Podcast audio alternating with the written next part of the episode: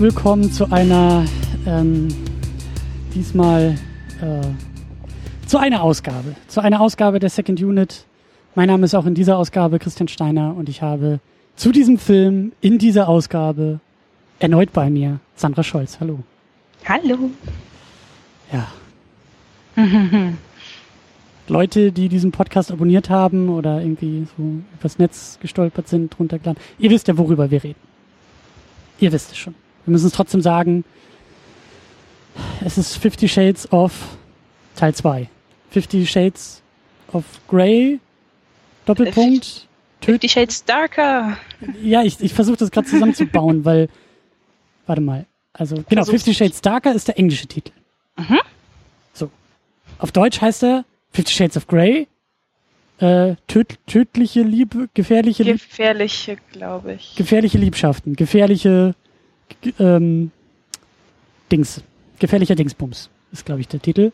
Gefährlich. Auf jeden Fall ganz gefährlich. Und irgendwie äh, weiß ich auch nicht, was das soll. Also ich glaube, im Englischen ist das ja irgendwie Teil dieser Reihe, ne? Also Fifty Shades of Grey, Fifty Shades Darker und Fifty Shades Freed. Ich schäme mich Freed. ein bisschen dafür, dass ich das weiß. Ja. so. Aber das ist die Betitelung im Englischen und im Deutschen gibt's immer einen Untertitel oder wie? Keine Ahnung. Ich weiß es ehrlich gesagt nicht mehr, wie das beim ersten gewesen ist. Also ich musste, ich musste echt aufpassen. Ich habe mir den jetzt bei Amazon ausgeliehen und das tut mir auch in der Seele weh, dass jetzt irgendwie jemand auf dieser Welt Geld dafür bekommt, dass ich diesen Film gesehen habe. Aber ich fand das echt schwierig, den richtigen Film zu finden, weil du guckst halt irgendwie nach Fifty Shades of Grey und hast du zwei Filme, die fast gleich heißen. Nur der eine hat so einen Untertitel und der andere halt nicht. Und dann musst du schon genau hingucken, welchen du jetzt eigentlich haben willst. Naja, hättest du nochmal den ersten geguckt, das wäre doch auch schön gewesen. Der war doch gut. So gut. Eigentlich macht es auch keinen Unterschied, gut. da hast du recht. Ja. Da Ja. kannst du auch dreimal den ersten gucken und sagen, ich habe sie alle gesehen. Ja. Das ist äh, korrekt. Ja, äh, Sandra, vielleicht stellen wir dich noch mal ganz kurz vor, bevor wir so in diesen ganzen Film Kram eintauchen und besonders bei diesem Film tiefer uns in die Untiefen bewegen. Mir gehen die Tiefer. ja, Metaphern, Bilder aus. Du weißt, was ich meine. Sandra, hi. Hallöchen. Hi. Hi. Schön, dass du wieder da bist. Ja, und wieder zu so einem erfreulichen Thema. Das, ja, wunderbar.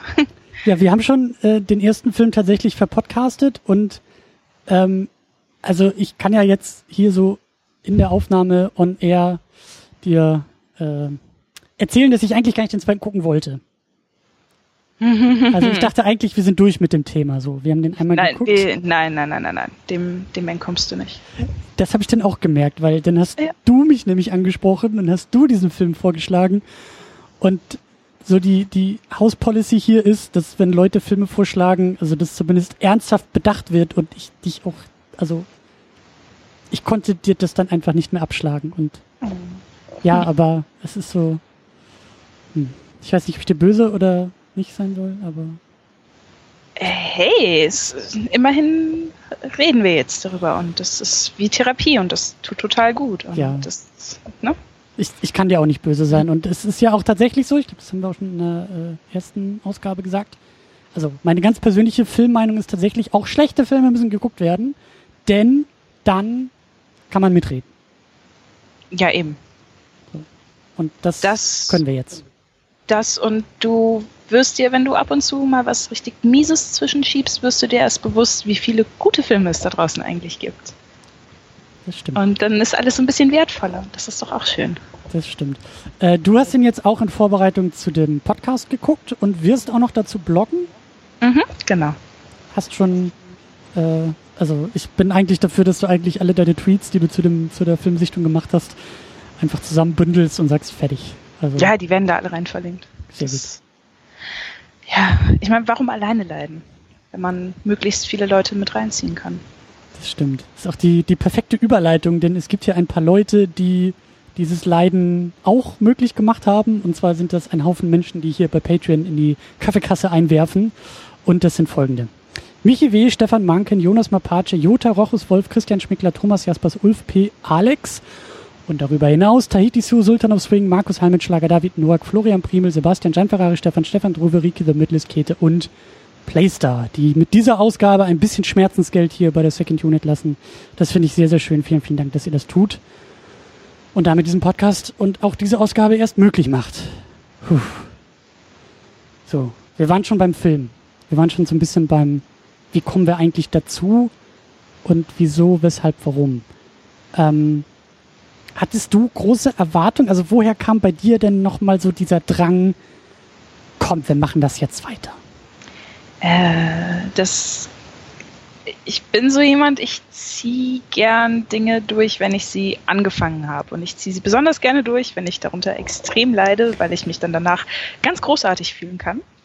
So, hey, du hast es geschafft. Mistfilm überstanden. Yay. Ähm, ja, und ja, weiß ich nicht, kennst das doch bestimmt. Wenn man, wenn man einmal mit irgendwas angefangen hat, dann bleibt man halt einfach dran. Weil man vielleicht auch sehen möchte, wie schlimm kann es eigentlich noch werden. Und wie lustlos können Darsteller werden und wie faul kann eine Inszenierung werden. Das stimmt. Das haben wir Reine jetzt, Neugierde. Das haben wir jetzt hier sehr eindrucksvoll gesehen. Hattest du denn konkrete Erwartungen an den Film? Hast du das, hast du die Bücher eigentlich gelesen? Mm. Keine Erwartungen an den Film und Bücher auch nicht gelesen. Okay, dann äh, warst du genauso überrascht wie ich, was da eigentlich alles drin steckt. Äh, ja, doch. Wobei man muss auch sagen, also ähm, ich hatte auch überhaupt gar keine Erwartungen, Bücher und so kenne ich auch nicht und ist mir auch alles ziemlich egal.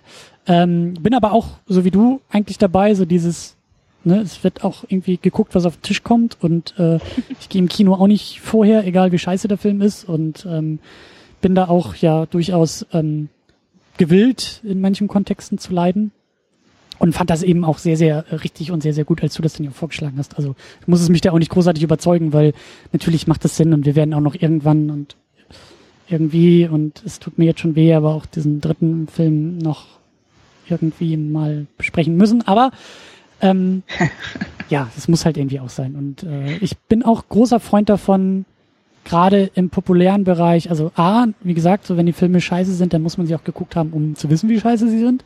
Aber B, das Ding ist ja immer noch ziemlich populär und es gibt ja immer noch ein großes Publikum, was irgendwie Interesse hat, auch wenn es anscheinend weniger geworden ist als beim ersten Film, was ich sehr begrüße, aber es ist ja immer noch irgendwie da und relevant und ähm, äh, dadurch vielleicht auch irgendwie wichtig und dann finde ich das eben auch gut zu wissen, was da los ist.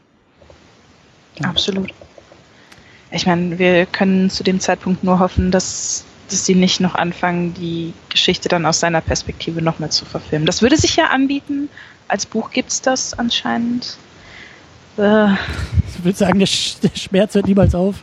Nein, nein, nein, das, das bleibt für die nächsten 20 Jahre. Ah, okay. Dann kommt noch irgendwann das, das Reboot, das Remake, das Prequel, Sequel. Ja, ja. ja das stimmt. Das Prequel ist ja hier schon angedeutet. Das, das Prequel ist ja hier schon in den Rückblenden angedeutet. Das ist ja eigentlich ja. unausweichlich, glaube ich. Oh. Krieg jetzt schon Migräne. Ich wüsste auch schon genau, wie man das irgendwie ankündigen könnte. He was once a white knight. But then he became grey. Oh mein Gott. Weißt du? Yep. Und dann hast du auch gleich eine neue Zielgruppe, weil das ist jetzt ja eher so, so, so ein bisschen so die, die Hausfrauen-Mutti-Zielgruppe und dann kannst du gleich sagen, okay, dadurch, dass es ja irgendwie so in seiner Kindheit und Teenagerphase ist, hast du gleich irgendwie die ganzen Jugendlichen abgegriffen. Weißt du, hast Voll. du gleich so 20 Jahre jünger, das Publikum. Jawohl. Und dann wollen die natürlich alle die anderen Filme noch sehen und dann, oh, du kannst die Maschine ewig am Laufen halten. Ich habe mich ja gefragt, als die Credits anfingen äh, und Universal als Logo aufkam, dachte ich für einen kurzen Moment, ist das eigentlich Teil von diesem Dark Universe, was sie versuchen aufzubauen? Also wo es um diese ganzen klassischen Filmmonster geht, wie irgendwie ja. die Mumie und, und Dr. Jekyll und Mr. Hyde und Frankensteins Monster und so. Ist der Christian Grey irgendwie auch dazwischen? Also ist der ja nicht würde, irgendwie... Würde passen. Ich meine, er ist... Ich habe die Mumie jetzt noch nicht gesehen, das mit Tom Cruise da. Allerdings nicht wirklich Gutes drüber gehört und ich kann mir vorstellen, dass Christian Grey auf jeden Fall mal gruseliger ist als die zumindest. Ja, und auch irgendwie so eine moderne Form des Monsters, ne? So ja. Stalking, das, Boyfriend. Das, das Monster im Anzug. Und Superkräfte, Superkräfte hat er auch. Er ist wie Batman, er ist reich. Ja. Also es macht so schon Sinn. Reich. Oh mein Gott, so reich. Da kommen wir auch noch, da kommen wir auch noch zu. Sein Reichtum und seine Liebe und die Liebe durch Reichtum und mit Reichtum und so. Ich habe schon. Liebe wird in, in iPhone und iPad gemessen. Ja, und, und, und äh, in Ben Jerry's Eisbechern und irgendwie Piano-Herstellern und ähm, Product Placement. Äh, genau, aber ähm, ich habe schon im Vorgespräch zu dir gesagt, also ich, ich gehe davon aus, dass normalerweise hier in den Podcast die Leute eine Ahnung vom Film haben, den wir besprechen, ihn irgendwie vielleicht nochmal aufgefrischt haben, aber zumindest irgendwie mal gesehen haben. Ob das jetzt nun fünf Jahre her ist oder zwei Wochen her ist oder so, aber ich gehe davon aus, dass die Leute so grob wissen, was es ist. Hier gehen wir mal lieber davon aus, dass so 110 Prozent der Zuhörerinnen und Zuhörer den Film nicht gesehen haben. Das ist zumindest meine Hoffnung. Ähm, deswegen müssen wir da vielleicht ein bisschen grundlegender einfach mal kurz den eigentlich nicht vorhandenen Plot, die nicht vorhandene Geschichte, aber irgendwie doch so das mal kurz wiedercoin, was da so zwei Stunden lang irgendwie passiert auf dem Bildschirm. Ähm, kriegst du das noch hin? Äh, es, es passiert ja nicht so wirklich viel. Ne? Ich glaube, es spielt irgendwie unfassbare fünf Tage nach dem ersten Teil, wenn ich das richtig mitbekommen habe. Und in fünf Tagen hat Anastasia Steele. Ernsthaft? Oh mein, ja, ja. Und sie hat es irgendwie geschafft, eine, einen Job zu kriegen, der quasi unmöglich zu kriegen ist. Und er stalkt sie immer noch. Aber und ganz, ganz romantisch. Also das muss man ihm lassen. Ja, es ist super romantisch. Er ist ganz süßer oh. dabei. Oh, ist das süß. Ach, so schön. Also ich meine, es ist der Traum jeder Frau, so mal richtig gestalkt zu werden. Inklusive so grandioser Textzeilen wie, okay, ich gehe mit dir essen, weil ich habe Hunger. Wow. Also. Ja, die Dialoge sind echt der Knaller. Da sind echt so viele Sachen drin. Ich kam schon beim Twittern gar nicht mehr hinterher, diese ganzen Zitate. Das, äh nee, es, es, es ist sinnlos, du kommst nicht hinterher. Ich meine, jeder Softcore-Porno bei Kabel 1 in den 90er Jahren nachts hat mehr Inhalt in, in den Dialogen gehabt als das da. Ja. Und da wurde nicht viel gesprochen. Das hätte man hier eigentlich auch alles also, rausschneiden können machst da zehn Minuten draus, die Montage, die fünfmal, wie sie da irgendwie im Bett rumknattern und er sowieso irgendwie nach einer Minute fertig ist. Machst ja, einen ne? Kurzfilm draus. so, so wirklich lang hält er nicht durch. Nicht wirklich. Aber ähm, er trainiert Vorspiel jeden Morgen. auch keins. Ja, das, das ist ja Quatsch. Das, weißt du, das ist ja dann im Dialog. Das macht sie ja total heiß, wenn er dann anfängt, da irgendwie Quatsch zu erzählen und ihr hinterher stalkt und nochmal irgendwie ein neues iPad kauft, dann ist sie sofort ready, weißt du? Das, das geht schnell bei ihr. Das übersteigt auch irgendwann so ab der Hälfte des Films einfach das Maß an Erträglichkeit, wie oft eine Person auf ihrer Unterlippe rumbeißen kann, wenn ja, das, das redet. Auch. Und es ist so, ich meine, es ist nie so offensichtlich gewesen, dass es sich dabei um eine Twilight-Fanfiction hält, weil sie, sie macht genau dasselbe wie Bella in den Twilight-Filmen. Sie atmet extrem laut und sie kaut auf ihrer Unterlippe rum. das ist die größte Parallele zwischen beiden Geschichten und das irgendwie stresst mich das total. da zahlt sich das Vorwissen aus. Ja, absolut. Okay. Lass uns aber trotzdem noch ein bisschen versuchen. Wir, wir waren so hängen geblieben beim Plot. Also, das hat mich schon überrascht, das habe ich gar nicht mitgekriegt, dass es nur fünf Tage danach ist, aber äh, also es geht ja schon irgendwie so absurd auch los, dass sie da irgendwie in so einer Ausstellung irgendwie unterwegs ist Mhm. Und dann irgendwie, ich weiß auch schon gar nicht mehr, wer das war. Das ist sowieso das Problem irgendwie. Ihr, ihr, irgendwie im ersten Teil ist er ganz kurz gewesen. Es ist irgendwie ihr bester Freund, mit dem sie aber nie zu tun hat sonst. Und er hat heimlich Fotos von ihr gemacht, ohne sie zu fragen. Und hat die in eine Ausstellung integriert, ohne sie zu fragen. Und dann verkauft er die Bilder von ihr, ohne ihr Einverständnis, an einen gewissen Herrn Gray. Huh, Wahnsinn. Aber ja, also, aber das, das, das oh. also ich hatte echt ein Riesenproblem damit, diese ganzen Figuren wieder zusammenzusortieren. Das wirkte auf mich irgendwie, ich habe mich echt zwischendurch gefragt, also für einen Bruchteil von einer Sekunde war das echt so, äh, gibt es schon den dritten Teil und habe ich den aus Versehen bei Amazon ausgeliehen, weil da fehlt doch irgendwie die Hälfte. Also das und kann mir doch keiner erzählen, dass da jetzt ja. irgendwie direkt der erste Film davor setzt, weil Figuren werden nicht erneut eingeführt und irgendwie, also keine Ahnung, das ist wie in der Serie so Folge auf Folge fünf kommt Folge sechs und dadurch, dass es eine Serie ist, weißt du, greift das besser ineinander. Aber hier ist das irgendwie, mhm. der Film ist zwei Jahre später rausgekommen. So kannst du mir vielleicht noch mal kurz erzählen, wer da irgendwie so war und warum, wieso, weshalb. Aber ähm, dat, da halten die sich nicht lange mit auf. Nee, vor allem nicht. Ich meine, irgendwann am Ende erfährst du dann, dass es wahrscheinlich alles irgendwie Geschwister von ihm sind. Weil sie alle anwesend sind, wenn er mit dem Helikopter abstürzt. Oh er stürzt ja eben nicht ab, das ist das Problem. Das ist das Allerbeste gewesen. Es ist so, wer war die Frau auf dem Beifahrersitz? Ich habe keine Ahnung, wer sie ist. Und dann, dann, dann stürzt dieses Ding ab, aber halt eben auch nicht, weil er ist so ein super Pilot. Und dann kommt er nach Hause und oh, diese ganze, dann, da müssen wir auch noch drüber reden. Diese ganze, da, das, oh. das ist auch so geil, weil irgendwie sitzen sie dann alle bei ihm zu Hause, gucken Nachrichten und trauern und wissen nicht, ist er jetzt tot oder nicht und alle sind verängstigt und oh. Und dann kommt glaube ich seine Mutter ist das, die dann irgendwie sie zur Seite nimmt und so mitten in dieser ungewissen Phase und trauern wir jetzt um unseren Sohn und Freund und Verlobten und sonst was, nimmt sie irgendwie, also nimmt die Mutter halt irgendwie die, die Anastasia zur Seite und erzählt ihr erstmal, oh, wir sind alle so glücklich, dass du jetzt da bist und wir sind so glücklich, dass er dich jetzt hat und wir sind so glücklich, dass du aus ihm jetzt nochmal was, und ich saß da vom Bildschirm und dachte mir, ihr seid nicht glücklich. Ihr seid alles andere als glücklich. Ihr wisst nicht, ob ja. der Typ weg ist, so. Was ist das für eine Szene? Es ich meine, wenn du jetzt spinnen wollen würdest, dann könntest du fast annehmen, er hat das alles inszeniert, um sie noch ein bisschen verzweifelter zu machen oder so. Aber das ist jetzt, es ist echt ein Long Shot. Ich wollte gerade sagen, das wäre zu viel Hirnschmalz in diesen Film rein projiziert. Ich glaube nämlich nicht, dass das, also es wäre schön, wenn es nochmal einen dicken Twist im dritten Film gibt, aber ja, eh nicht. ich glaube nicht. Ähm, aber auch da, wir sind schon wieder, also dieses, wir sind genauso, ich bin, ich bin völlig durch den Wind. Also dieser Film ist einfach, es ist so schlimm. Es geht schon los, dass der Plot irgendwie uns total überfordert. Also wir sind immer noch, wir versuchen es immer noch von Anfang an. Also sie ist in dieser Ausstellung, Fotos von ihr, Christian Grey kauft die und zack ist damit wieder in ihrem Leben. Genau. Und so. dann nimmt er sie zum Essen mit.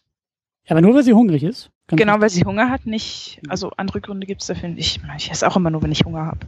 Mhm. Nie aus Langeweile oder so. Mhm. Immer nur, wenn ich Hunger habe. Mhm. Wie man das halt so macht. Und dann schickt er ihr Blumen.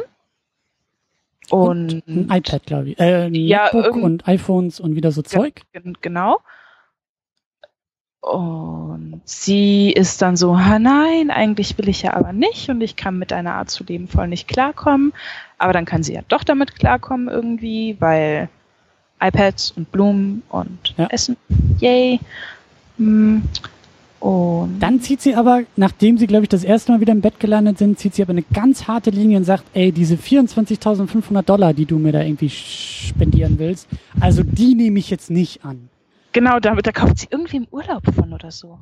Oder ja, das kommt ja später noch so. Erstmal sagt sie so, nein, das, ah. also das führt zu weit. Dann nimmt er sein Telefon und ruft seine Sekretärin an und sagt, ey, überweist das, also hat, es war ein Scheck, glaube ich. Er hat ihr einen Scheck gegeben, mhm. den zerreißt sie dann noch demonstrativ. Und so ruft er seine Sekretärin an und sagt, ey, pass mal auf, äh, überweist mal die 24.500 Dollar oder was auch immer das war, direkt auf ihr Konto. Zack, fertig. Und woher hat er ihre, das ist, ohne Witz, das ist so gruselig. Ich meine, du guckst dir das an und dann ist das so, du registrierst, dass das passiert.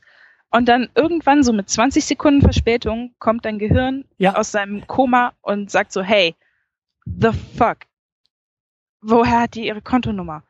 Woher weiß er immer, wo sie ist? Und es ist so gruselig. Ich meine, wenn irgend, ich weiß nicht, ich bin seit sechs Jahren mit meinem Freund zusammen, der hat nicht meine Kontonummer. Der, der müsste in sein Konto einloggen und irgendwann gucken, ob er mir irgendwann mal was überwiesen hat oder so. Oder ich ihm irgendwas überwiesen habe. Aber der wüsste nicht mal eben einfach so mein ganzes Zeug. Aber das macht erst ihn recht nicht, wenn wir uns erst eine Woche kennen. Aber das macht ihn ja zum zum Super Batman, zum Super Bruce Wayne, weil also mit den Milliarden, aber sagt er selber ja auch so, pff, also Schätzchen, das Geld, das verdiene ich in zehn Minuten, das kannst du mal locker annehmen, so, das ist doch kein keine große Summe. Und ich glaube, sie knallt ihm das ja auch erst um die Ohren und sagt, ey, du kannst doch hier und woher hast du meine Kontodaten und es geht gar nicht. Und dann sagt er, glaube ich, wortwörtlich zu ihr, äh, warte mal kurz, Schnitt. Und dann ist wieder eine komplett andere Szene und das ganze Thema ist mhm. wieder wieder äh, überhaupt nicht mehr Thema, weil ich weiß nicht, ob die denn schon wieder im Bett lagen oder essen gehen oder was anderes tun sie in diesem Film ja auch nicht, aber irgendwie geht's dann auf einmal weiter.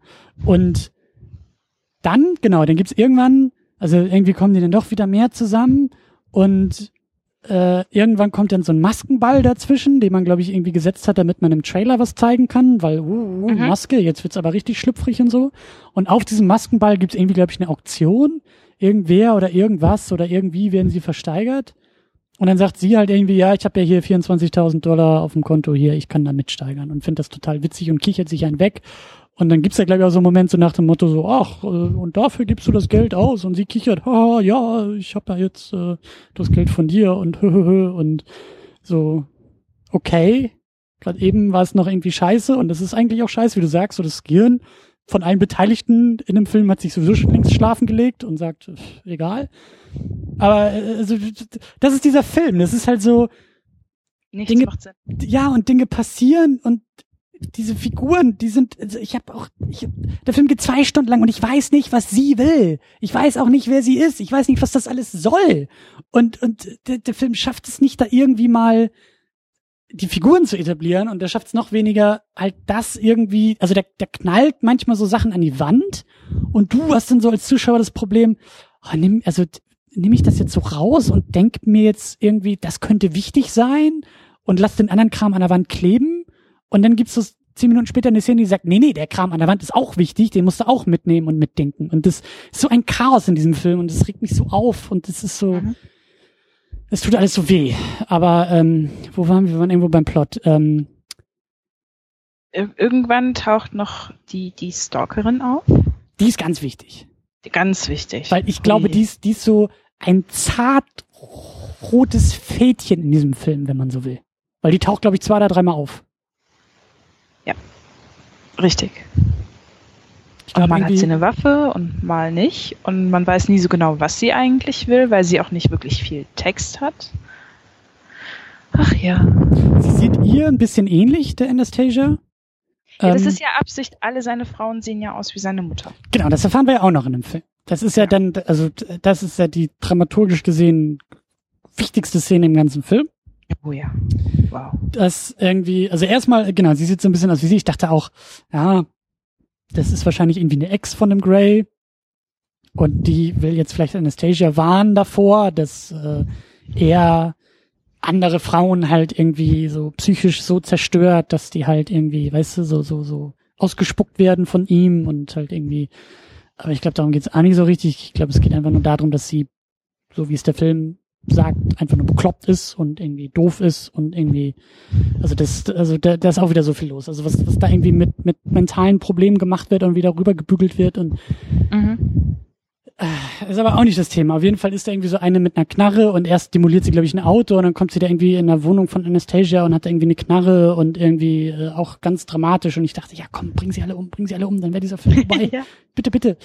Ähm, und irgendwann kommt dann diese Szene, irgendwann später, äh, ich weiß auch nicht, ob das so eine große Erkenntnis für ihn sein soll oder ob sie irgendwie fällt er ihr zu Füßen und sagt, oh, ich bin ja so ein armer Kerl, ich bin ja eigentlich nur ein Sadist und ich suche mir immer Frauen aus, die wie meine Mama aussehen und ich bin auch nicht so ganz klar in der Birne oder sowas, ist glaube ich da so die Message. Und sie fällt ihm auch zu Füßen und sagt, oh, ich liebe dich ja so sehr und wir können das alles schon irgendwie hinkriegen, weil du bist ja äh, reich und schön und deshalb sind wir beide reich und schön und alles ja, wird gut oder so. Es, es ist einfach super gruselig. Es ist ich finde, das ist fast noch das Verstörendste an dem ganzen Film, dass, dass sie ab und zu versucht, irgendwie eine eigene Meinung durchzudrücken und eine eigene Haltung zu bewahren.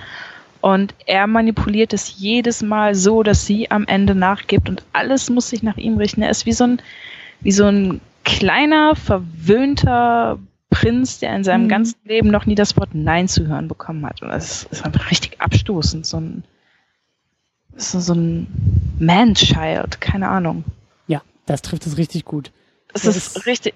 Ich meine, sorry, aber dann muss sie auf einen Business-Trip mit ihrem übrigens mega widerwärtigen Chef gehen und er rastet komplett aus, weil er nicht will, dass sie irgendwas ohne ihn unternimmt. Ich meine, sorry, aber wer will denn mit so jemandem zusammen sein? Können wir uns bitte irgendwann in diesem Jahrhundert mal von der Idee lösen, dass krankhafte Eifersucht irgendwie romantisch ist? Ist es nicht, es ist mega gestört und ja, keine Ahnung er hat so viel Kohle, aber er kann sich keinen anständigen Psychiater leisten. Ja, und es ist auch alles, da. es ist, es ist auch alles so kaputt, weil dieses ganze irgendwie, ich glaube, im ersten Film war es ja noch so, der Versuch einer Botschaft von, oh, sie wird die Dominante und sie ist diejenige, die auf einmal in die Kontrolle gerät und auch außerhalb des Bettes und irgendwie ist da so ein Wandel vielleicht irgendwie, glaube ich, gewollt in dem Film. Und das verpufft ja auch alles komplett, weil wie du sagst, Komplett. er ist immer noch so manipulativ wie immer.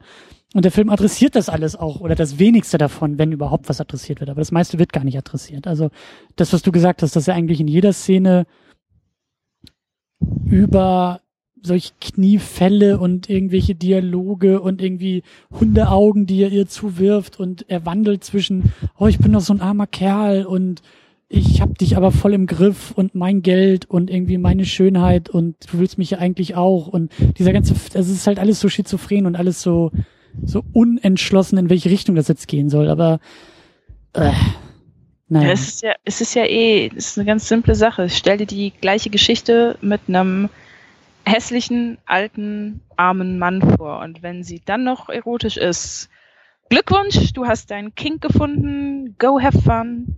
Dann ist es eine super Sache, dann prima, aber das wird den meisten, denke ich, nicht so gehen. Und dann sollte man drüber nachdenken. Ja, also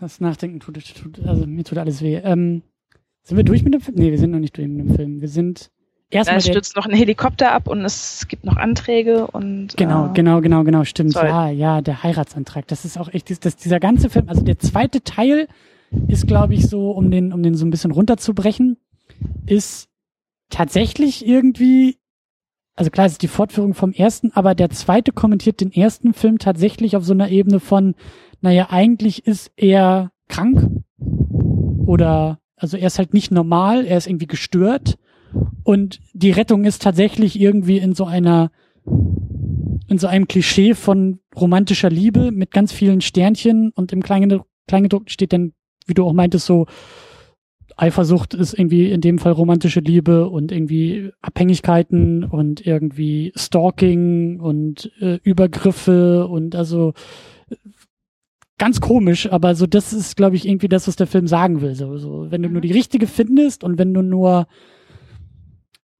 irgendwas anderes noch tust, dann kann auch irgendwie deine sexuelle Abnormalität geheilt werden und äh, dann gibt's noch diese Flashbacks, die ihm da irgendwie auch ähm, irgendwie so einen übergriffigen Vater oder sowas irgendwie an die Seite stellen und dass er als Kind Ja. da irgendwie was wohl gesehen hat und es ist irgendwie alles kaputt. Ja, es ist irgendwie so, es, es schmeißt zu viele Sachen in einen Topf, die einfach alle nicht da reingehören.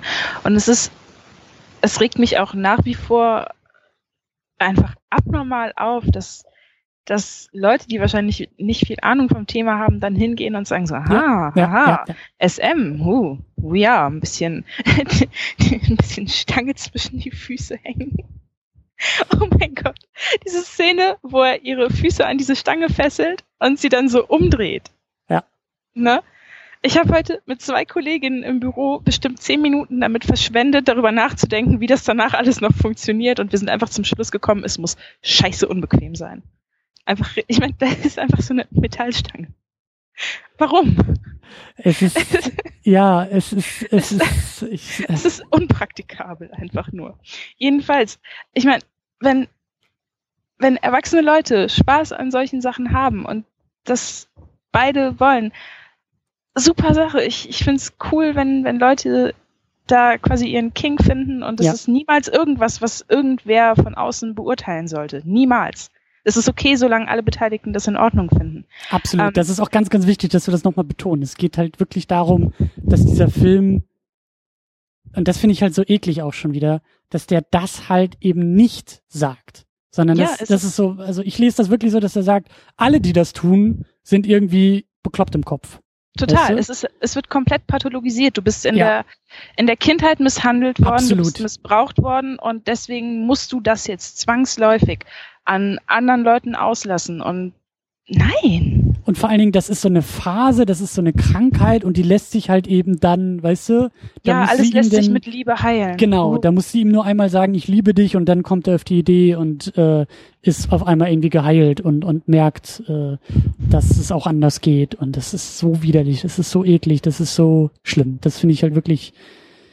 Also, Und es- ja. es ist ja vor allem doch nur ein Vorgaukeln. Ich meine, er sagt dann, er willigt quasi in so eine Vanilla-Beziehung ein und dann ist er trotzdem der manipulativste, manipulativste Bastard auf dem ganzen Planeten. Das ist einfach, es ist so offensichtliches Lügen und sie findet sich damit so einfach ab und ich, ich finde es mega schwer zu beurteilen, weil es ist, es ist eine Fanfiction mhm. und es ist sicherlich zu einem riesen Anteil einfach eine Fantasie der Autorin. Und es ist vollkommen okay. Ich meine, ich lehne mich mal ganz weit aus dem Fenster und behaupte, jeder hat irgendwelche Fantasien, die er in der Realität einfach nicht geil finden würde. Das ist ja auch irgendwo normal. Aber das ist dann so unhinterfragt in ein Buch niederzuschreiben, okay, eine Sache, wenn ich den Text lese, dann, dann ja. kann ich noch so ein bisschen reininterpretieren, aber im Film fehlt dir komplett dieser Interpretationsfreiraum. Den hast du da nicht mehr. Du Absolut. siehst das und du musst mit dem klarkommen, was dir da serviert wird und es ist, es ist so gruselig.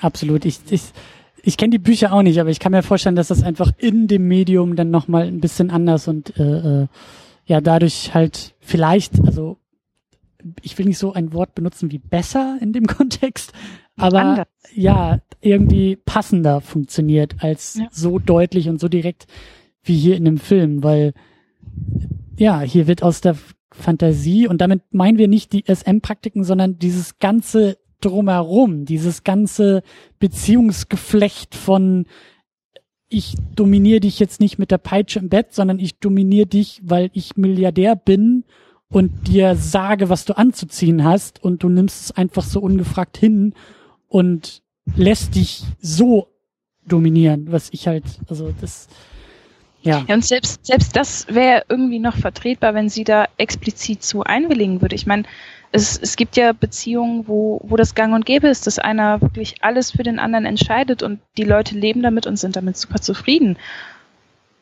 Cool, wenn sie das machen, aber bei ihr ist immer so diese, dieses, ich lehne mich jetzt dagegen auf, weil ich es nicht will, dann gebe ja. ich nach, weil ja. der, der Hundeblick wieder zu überzeugend gewesen ist von ihm, dann will ich das wieder nicht, aber dann überzeugt er mich doch wieder, weil, oh, lass uns heiraten und ich werde mich bessern und nur du und deine Liebe, ihr zusammen ja. könnt mich retten und dann will sie wieder nicht und dann will sie doch mal ausprobieren und dann findet sie es doch irgendwie geil, aber dann will sie wieder nicht und es ist einfach, es ist so ein, ah, wie wenn du so ein, so ein Tennisball in einem geschlossenen Raum einfach feste gegen die Wand knallst und der titscht von einer Ecke in die andere und es ist, es ist nie festlegbar.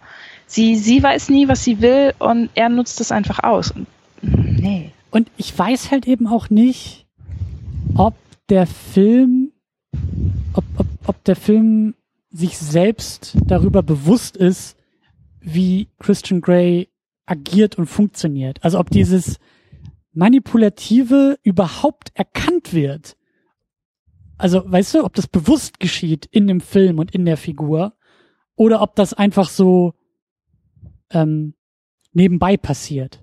Weißt du, was ich meine? Das ist so, ich habe nämlich echt bei ihm, ich weiß nicht, ob er das zum Beispiel mit Absicht macht. Ich weiß nicht, ob das bei ihm Kalkül ist, dieses, ich fall ihr zu Füßen und dann kommt der Hundeblick und dann erzähle ich nochmal, dann ziehe ich mein T-Shirt aus und dann sieht sie die Brandnarben auf meiner Brust und dann ist irgendwie klar, dass ich ja eigentlich nur der bemitleidenswerte kleine Typ bin und dann ist wieder alles gut. Also ich weiß nicht, ob das wirklich ein Kalkül von ihm ist, ob das eine Karte ist, die er spielt oder ob der Typ wirklich so ist. Also ob der yes. wirklich irgendwie denkt, das ist eine Form von Liebe, weil Mitleid heilt auch alle Wunden und so.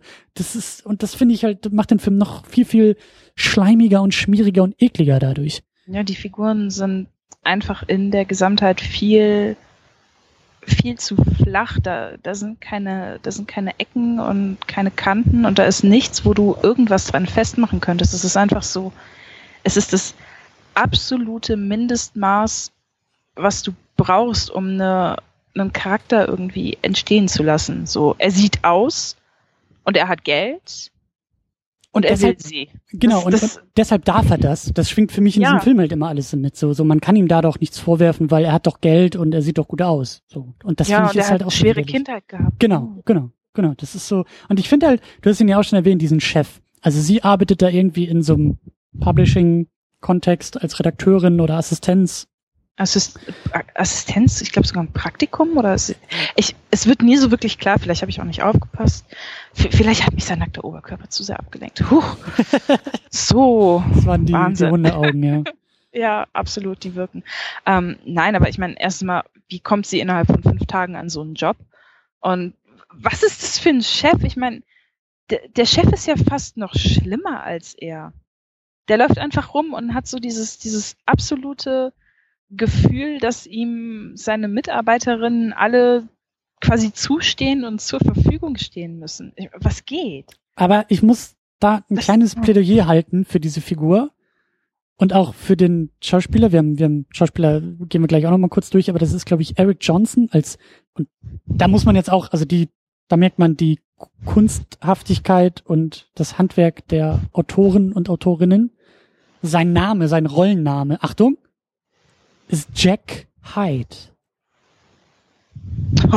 Und das ist so subtil wie dieser ganze Film, weil auch er wandelt sich auf einmal mitten im Film von dem eigentlich guten Chef und Typen zu einem widerwärtigen Bösewichten. Aber ähm, ich fand den eigentlich, ich fand den irgendwie ganz witzig. Also das darf man jetzt auch nicht falsch verstehen, weil also ein leuchtender Punkt in einem riesigen Haufen Scheiße ist zumindest irgendwie das, was dir als erstes auffällt. Und so, so, so ging es mir irgendwie bei ihm. Weil er einfach ein bisschen over the top spielt. Ich glaube, ja, das auf jeden Fall. Vielleicht vorher genug gesoffen hat, um auch irgendwie an der ganzen Nummer ein bisschen Spaß zu haben. Und das hat so ein bisschen, also ihm fehlt der Schnurrbart, den er sich zwirbelt. Aber das wäre noch so die nächste Stufe von von Overacting und so ein bisschen. Vielleicht, vielleicht noch so eine Angora-Katze auf dem Arm. Genau. So und, und, und, und irgendwie noch auch noch so eine, so eine, so eine, so eine, so eine wilde Lederjacke oder irgendwie sowas, weißt du, und dann noch so ein bisschen so den, ich weiß, ich habe nicht so genau auf sein Hemd geachtet, vielleicht immer die obersten drei Knöpfe noch so offen oder so. Irgendwie alles sehr, sehr schleimig und schmierig, aber ein bisschen offensichtlicher als bei Christian Grey. Bei Christian Grey ist es alles so, ja, ist der jetzt nur manipulativ oder sind die Autoren einfach zu blöd zu erkennen, dass das alles Manipulation ist und denken, das ist Liebe so. Aber das ist klar, dieser Typ, dieser Jack Hyde, so wie der Name sagt, der ist einfach evil. Der ist einfach da, da gibt's nichts dran zu rütteln, weil er verführt sie oder will sie verführen, dann irgendwie da in dem Büro. Also erstmal merkt man auch schon gleich in den allerersten Szenen, als die, als sie auftauchen, so, oh, der mag sie, oh, der will sie, oh, mhm. der will garantiert auch mehr von ihr und das wird dann ein großer, großer äh, Showkampf zwischen Grey und Hyde, wer jetzt nun irgendwie das Besitzrecht über Anastasia hat. Und natürlich kommt es auch dazu, ne, so ein kleiner Pissing-Contest und ähm, den verliert natürlich der Chefredakteur oder was er da ist. Und dann versucht er das alles so ein bisschen über die widerwärtige Art und Weise und äh, oh, sie sind alleine im Büro, oh, er macht die Tür zu, oh, er sagt, hey, du, ich brauche mehr Einsatz von dir und das geht gar nicht und äh, äh hier dein komischer Boyfriend und so und äh, ne? So, und dann rennt sie halt weg und sagt, nein, nein, ich will das alles gar nicht und oh, und rennt natürlich in Christian Grays Arme und er ist sofort als Ritter zur Seite und sagt, ich feuer den Typen sofort, ich bin für dich da, ich bin der Gute und ich denke mir auch so, warum? Also ihm gehört ja die Firma, ne? Muss man ja noch dazu sagen. Ja, und und dann hat er ja auch irgendwie ja. drei Telefonate geführt und hat ihn auch irgendwie da rauswerfen können. Aber ich denke mir so, Moment mal, das ist eigentlich, das ist doch genau die gleiche Nummer, die du hier auch durchziehst, oder nicht? So, du hast Macht über sie, nämlich Geld und Status und alles andere. Und der Chefredakteur auch, nur ist der halt ein bisschen zu, naja, hässlich auch nicht unbedingt, ein bisschen zu arm und ein bisschen zu doof weil er das einfach mal so laut ausspricht oder deutlicher ausspricht, was eigentlich der Plot dieser ganzen Filmreihe ist. So. Ja. Nämlich, wenn du Status, also ne, mit der richtigen Begründung kannst du ja nehmen, was dir gehört oder was du willst. Und, und da, da habe ich ja auch nur laut gelacht, weil ich mir dachte, was, also kannst du nicht den Bösewichten genauso machen wie irgendwie den, in Anführungszeichen, Helden der Geschichte? Und also, das geht, also, das funktioniert so nicht. Nee, überhaupt nicht. Und es ist, es ist irgendwie, finde ich, auch der, der, das krasseste Beispiel dafür, dass der Film überhaupt nicht daran interessiert ist, irgendwelche Probleme ernsthaft zu lösen. Ich meine, come on, in, in welcher Welt würde, wenn dein Chef dich so angeht und so belästigt und so, ja, keine Ahnung, einfach so übergriffig ist, in welcher Welt würde das innerhalb von fünf Minuten gelöst werden und zwar mit einer Kündigung von ihm? Ja? In keiner Welt. Ja? Niemals. Im ganzen Leben nicht. Es, es, würde niemals so laufen, aber der Film ist so, hier ist ein Problem, es ist gelöst. Hier ist das nächste Problem, es ist gelöst. Hier ist auch noch ein Problem, aber es ist schon gelöst. Wir müssen gar nicht drüber nachdenken. Hier, nächstes Problem. Oh, oh löst sich von alleine. Und in der Regel, es ja, es löst sich von alleine oder es löst sich halt irgendwie mit Christian Grey, mit Geld, mit Einfluss, mit Status. Das ist halt irgendwie, das ist so das Geheimrezept. So, er schmeißt halt irgendwie sich selbst oder Geld auf das Problem und das Thema ist erledigt. Ja. Ja. Ich Ja, meine, vielleicht, vielleicht- läuft es so, wenn man extrem reich ist. Ich habe keine Ahnung. Aber Naja, Ja. ich glaube, das ist zumindest die ultimative Power Fantasy, was das angeht. Also, Ja. ähm, ja, aber es ist halt, ich fand es auch so absurd, weil, also, es kommt zu dieser Szene, in der er sie eigentlich im Grunde genommen vergewaltigen will. Also, Mhm. Sie rennt weg und kann sich dem irgendwie entziehen und lösen und ist natürlich zu Recht völlig aufgewühlt und rennt dann eben zu Christian Grey und sagt, oh mein Gott, oh mein Gott, oh mein Gott, mir ist gerade was passiert. Und ich saß halt auch davor und dachte mir, naja, aber auf eine gewisse Art und Weise passierte das ständig mit Christian Grey. Es ist halt alles ein bisschen in Anführungszeichen subtiler für diesen Film, subtiler, aber das ist doch genau das gleiche Prinzip und genau das gleiche Muster. So. Nur, dass halt irgendwie jetzt nicht der Autor drüber schreibt, Achtung, das hier ist eine Vergewaltigungsszene oder das ist eine übergriffige Szene, aber das ist halt als Subtext genauso da drin. Und ähm, naja, fand ich halt auch irgendwie äh, ja einfach einfach komisch, das halt irgendwie dann ja, wie du sagst, es führt zu nix. Also ja, es führt dazu, dass ihr Chef dann rausgeworfen wird und sie natürlich irgendwie sofort diese Position übernimmt. ja. Wenn ich das richtig verstanden habe. Mhm. Okay, klar. Wie, das, wie das halt so läuft. Machen alle. Also nach drei Tagen Praktikum und wenn der Chef irgendwie äh, rausgeworfen wird, dann holt man die Praktikanten sofort. Ähm, aber gut, okay, so funktioniert der Film und dann ist sie da irgendwie sofort und hat auch im ersten Meeting gleich die rettende Idee, wie man irgendwie das Printbusiness aus dem Karren holt und, und aus, aus, also den Karren aus dem Dreck zieht und äh, nehmen wir auch einfach hin und ähm, wie ging es dann noch weiter? Dann genau die Stalkerin, die kam dann ja auch zwischendurch vor und war dann auch wieder weg. Ähm, Die, die, die Grenzen sowieso, das, ah, das ist auch so ein absolutes Highlight an der ganzen Sache. Die grenzenlose Fantasie der Autoren, wenn es um Namen geht, weil die Kollegin von ihr im Büro heißt Hannah. Ist dir mal aufgefallen, wie oft der Dialog einfach Good morning, Hannah. Good morning, Anna. Good night, Hannah. Good night, Anna. So, ah, wer hat da gesessen und sich gedacht, haha, das ist witzig. Da kommen wir auch noch, da, da kommen wir auch noch zu ein paar Momenten. Dieses, wer hat Ah. sich gedacht, das ist witzig, äh, da fällt mir auch noch was zu ein. Ähm, genau, aber, ich habe so ein Gefühl, ich weiß, womit das zu tun haben könnte. aber ähm, lass uns noch versuchen, diesen Plot irgendwie auf eine Kette zu kriegen, weil ähm, genau, sie ist dann auf einmal ihre eigene Chefin geworden Ja, und macht das total gut. ja, und dann kommt irgendwann, glaube ich, dieser Heiratsantrag von ihm. Und ja, nachdem sie gestritten haben, also diskutiert haben, was bei ihm, also sobald sie wieder Worte gibt, ist er immer so, oh nein, warum streiten wir denn jetzt? Und sie unterhalten sich einfach nur. stell, dir mal, stell dir mal vor, Ja, du bist so genau das meine ich ja. und kriegst immer, was du möchtest, dass du ja, eine Diskussion als Streit ansiehst. Das ja, ist- also mir, mir fallen da gewisse Präsidenten ein, die genauso schiefe Wahrnehmung auf die Realität haben wie dieser Christian Grey, aber Hm, wen könntest du meinen? anderes Thema. Ähm, äh, ja, irgendwann kommt dann diese, diese Heirat, ja genau, ne, also als große Versöhnungsgeste kommt dann irgendwie, äh, stimmt, ich glaube, das sagt er auch irgendwie, nachdem die wieder im Bett waren. Und ihm Ja, so- rutscht das, glaube ich, so raus, so ein bisschen beiläufig, so, hey, bevor ich jetzt irgendwie einschlaf, hast du Bock, mich zu heiraten? Und ich glaube, sie ist ein bisschen perplex und dann bereden sie das irgendwie am nächsten Morgen. Und das ist ja dann die große Christian Grey in seinem äh, Fitnessraum, Trainingsszene, wo sie dann Sporttherapie. Hast du es genannt, genau. Und wo sie dann da irgendwie äh, reinkommt und sich wieder auf die Lippe beißt und sich denkt, "Ah, ist schon ein bisschen heiß, so wie er da irgendwie trainiert. Und er sieht schon ziemlich gut aus mit dem ganzen Muskelpaketen und so und äh, kann sich aber immer noch nicht entscheiden, ob sie ihn Mhm. heiraten will oder nicht. Ähm, auch ganz wichtig immer, immer Popmusik. Immer Oh ja. Popmusik, auch wenn sie knattern, ganz besonders dann. Äh, der Film fängt irgendwie mit einem total unnötigen Coldplay-Cover an. Ja, ne? Äh, Du bist am Anfang einfach schon übelst irritiert. ja, und irgendwie traurig. Und wann war denn diese komische?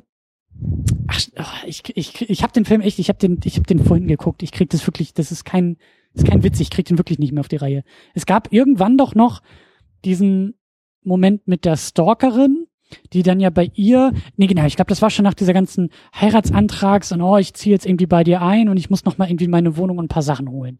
So, sie hat sich Genau, immer noch nicht entschieden, genau. aber sie ist in ihrer Wohnung. Ja, und dann, dann ist, ist Anna in ihrer Wohnung und diese Stalkerin taucht auf und ist bewaffnet, Genau. wie man das halt so ist. Und dann geht es so ein bisschen zwischen den beiden hin und her, aber man erfährt immer noch nicht wirklich was über sie. Und dann kommt Christian rein Genau. Und, und ja, be besänftigt sie. Wie, es hat ein bisschen, ich musste an diese ähm, Szene aus Jurassic World denken, wo Ja. Chris Pratt mit den Raptoren steht. Stimmt. Und es, es ist mega unpassend gewesen. Ich habe überhaupt, ich habe bei dem Film extrem viel gelacht an Stellen, die, glaube ich, nicht immer als solche gedacht waren. Jedenfalls beruhigt er sie und äh, sorgt dafür, dass sie sich so vor ihm auf den Boden hinkniet und die Hände, also die Handoberflächen so nach außen hält. Und dann lässt er sie in die Psychiatrie einweisen. The fuck? ja, er dominiert sie halt, ne? Das, Ja, das, voll. das kommt aber da, kommt da, kommt da gut durch. dass, dass, dass er dann nachher in genau derselben Position wie sie, wie er sie quasi auf den Boden gebracht hat, sitzt er nachher vor Anna und versucht sich zu entschuldigen. Ja. Es ist, es ist echt so, es ist das Einzige, was er kennt. Es, es ist dieses äh, die Unterwürfigkeit, ja. Gefälle. Ja, entweder du bist so unterwürfig oder du bist halt derjenige, der hart fickt. Eine halbe Minute lang, ja, zu Coldplay-Covern mit Ja. traurigen, ja. Ähm, Es ist ja und sie verschwindet, sie verschwindet dann auch einfach. Man hört nie wieder was über sie. Ich hätte, ich hätte gern mehr über sie gewusst. Ja, ich dachte, ne, check aufs Gun, ja. Eigentlich Ja, erwartest du ja noch den großen Knall, aber da kommt ja auch nichts hinterher. Ähm, Ah doch, er hat, er, uh, er hat doch ganz am Anfang hat er, hat er eine Akte über sie. Und anhand der kann er Anna ein bisschen von ihr erzählen. Und dann hat er auch eine Akte über Anna und das finde ich, echt- welcher Mensch legt sich Akten über seine, über seine Verflossenen an? auch da, ich sehe Parallelen zu Bruce Wayne, ne, der auf dem USB-Stick die Trailer zu der Justice League äh, Besatzung irgendwie mit sich rumträgt. So Christian Grey hat irgendwie die Papierakten zu seinen Verflossenen, die ja alle aussehen wie seine Mama. Ähm, ja. Ähm, lass mich noch mal ein bisschen versuchen zurückzurudern. Ich will noch mal zu dieser Szene da mit dem mit der Stalkerin, weil das ja ein ganz wichtig, wichtiger dramaturgischer Moment ist. Ähm, zumindest vermutlich, weil dann wird's ja ganz traurig, weil Anna sieht das, wie er mit dieser Stalkerin umgeht und wie er sie dominiert und sie merkt, ah, das ist eine Sache, die ich ihm nie geben kann, weil ich habe ja irgendwie noch sowas wie ein Rückgrat und Anstand und Moral und hat sie eigentlich auch nicht, aber ich tue ja so, als ob ich sowas irgendwie hätte und das muss ja hier irgendwie Drama werden. Also äh, ich ähm, hab die Schnauze voll mal wieder und dann rennt sie da irgendwie durch den Regen und dann kommt schon wieder so traurige Popmusik und das ist wahrscheinlich der Punkt, wo man dann denken soll, oh, jetzt ist die Beziehung aber irgendwie vorbei und doch keine Heirat und oh, alles wieder irgendwie ganz doof. Ähm, aber dann auch nicht, weil sie kommt dann wieder zurück und dann ist wieder alles gut und ich glaube, dann haben die nochmal irgendwie eine Diskussion und ich glaube, dann wirft er sich irgendwie ihr vor die Füße und sagt, ich bin ja eigentlich nur ein Sadist und äh, Ja. die Frauen in meinem Leben sehen aus wie meine Mama und ich weiß, ich bin nicht ganz klar und dann sagt sie, ja, ja, mit der richtigen Liebe, wir kriegen das hin. Und dann kommt irgendwann, glaube ich, danach dieser komische Ausflug mit dem Hubschrauber, der irgendwie, warum auch immer, aber wahrscheinlich, weil er wieder irgendwie Business oder so vorhat. Und irgendwie steht sein Geburtstag an und sie schenkt ihm was. Und sagt aber nicht, was es ist. Und er soll es, glaube ich, erst an seinem Geburtstag oder so aufmachen. Mhm. Und dann ist er halt mit dem Hubschrauber unterwegs und irgendwie gibt's Turbulenzen und man denkt, oh, der Film hat wieder irgendwie Dramaturgie entdeckt, hier passiert ja was. Und dann gibt's halt irgendwie nur, also es bleibt halt relativ offen, was da tatsächlich passiert. Es gibt diese Turbulenzen und auf einmal dann irgendwie wieder äh, zurück. Schnitt, sie ist irgendwie wieder zu Hause oder auf einer Party und erfährt irgendwie, oh, Christian Grey ist irgendwie vermisst und sein Hubschrauber ist abgestürzt und keiner weiß, was los ist. Und für eine Minute gibt's dann irgendwie große Fragezeichen und Trauergesichter und alle weinen, weil er vielleicht tot ist oder so. Ähm, dann kommt ja diese Szene, wo die Mama zu ihr sagt, so, wir sind total froh, dass es dich gibt und eigentlich müssten wir jetzt trauern, aber nee, wir sind voll happy und du bist toll und bla bla bla. Und dann steht er in der Tür, hat, glaube ich, so ein bisschen Schramm im Gesicht und alle freuen sich und er sagt, hey, was ist denn hier los? ach, macht euch mal keine Sorgen, mir geht's doch gut. Und die fallen sich um die Arme und dann ist auch dieser Moment irgendwie schon wieder sofort verpufft, weil sie sagt zu ihm, guck mal auf dein Geschenk, du hast ja jetzt Geburtstag, es ist ja schon Mitternacht, hahaha. Und dann mhm. packt das aus und dann steht da drauf, ja, ich will dich heiraten. Und dann hatte er die Antwort die ganze Zeit in seiner Tasche. Genau, und, und dann, dann fangen sie an, im, in der Dusche irgendwie rumzuvögeln. Und dann sagt sie, oh, ich will aber hier nochmal wieder in deinen Spielzeugraum. Und dann machen sie da weiter und ich weiß gar nicht, ist das die Szene auch mit der Stange oder kommt das vorher? Oder? Die war, die war, glaube ich, vorher. Okay. Es ist immer so komisch, sie, das regt mich auch so an ihr auf. Sie ist nicht nur einfach komplett uninteressant, sie ist einfach auch noch immer so extrem scheiße zu den anderen Frauen im Film. Sie ist immer so extrem herablassend, so ich will nicht so sein wie die und die sind mega bemitleidenswert, so come on, du bist kein bisschen besser. Ja, ja. Überhaupt nicht. Du hast, du bist nicht in der Position, auf andere herabzublicken und sie ist trotzdem die ganze Zeit am Austeilen. Das, das stresst mich so. Ich meine, weiß ich nicht. Sie ist halt Können, das Mauerblümchen. Sie ist halt ja. halt die moralisch integre Person in diesem Film. Aber also. sie ist immer diejenige, die hingeht und bettelt, dass er sie mit irgendwas ans Bett fesselt und ihr doch nochmal vier Klaps auf den Hintern verpasst. Und so. Das ist sowieso dafür, dass der Film irgendwie SM zeigen will, ist er extrem zahm. Ja, und was, was dir auch aufgefallen ist, sie ist die, also sie beherrscht die Nacktheit in dem Film visuell. Ja, voll. Er ist, er ist nie zu sehen. Du siehst, glaube ich, zwei, dreimal siehst du seinen, seinen Oberkörper, aber er behält immer seine Hosen an. Immer. Mhm. Und sie ist immer nackt. Und die, das, auch die komplette, also Erotik gibt's in dem Film auch nicht. Es ist, es ist alles so, es ist alles so lustlos und es ist alles so, so unprickelnd und so, so, so, so bäh, einfach. Es ist, du merkst einfach, dass, ich meine, ich habe einen riesen Respekt vor ihr eigentlich. Es, sie trägt das echt mit einer Menge Fassung. Also als ich mein, Schauspielerin oder? Ja, als, als Schauspielerin. Sie, sie, Hast du ähm, Bigger Splash gesehen? Ich glaube, der lief mhm. letzten Sommer oder so. Da spielt sie ähm, zusammen mit Tilda Swinton und Ralph Fiennes und so. Der Film ist super und auch so voll mit wirklich knisternder Erotik und sie trägt einen guten Teil dazu bei und sie macht es in dem Film extrem gut. Sie kann das. Und du merkst, dass sie es hier auch besser könnte, dass sie aber überhaupt gar nicht die Chance dazu bekommt. Ja. ja. Und ähm, ich finde, das, was sie da leistet, das, das federt einen guten Teil davon ab, wie creepy Grey tatsächlich ist. Weil du merkst immer so, sie hat, manchmal blitzt da so eine Art, ja, fast schon Sarkasmus durch. Du merkst, ja. dass sie, sie viel zu clever ist für das, was sie da machen muss. Wenn sie das nicht wäre, wenn sie wirklich dieses, dieses dämliche, Ah, was heißt dämlich? Du kannst ja auch jemandem nicht vorwerfen, wenn er keine Erfahrung hat, aber wenn sie einfach dieses, dieses Mauerblümchen so spielen würde, wie es gedacht ist, da, oh, nein. Dann wäre noch schlimmer, ja, ja, das dann, stimmt. Dann wäre es viel schlimmer, dann, dann, keine Ahnung, dann schraubst du noch ein bisschen an ihrem Alter runter und dann bist du mitten in irgendeiner Lolita-Horrorgeschichte.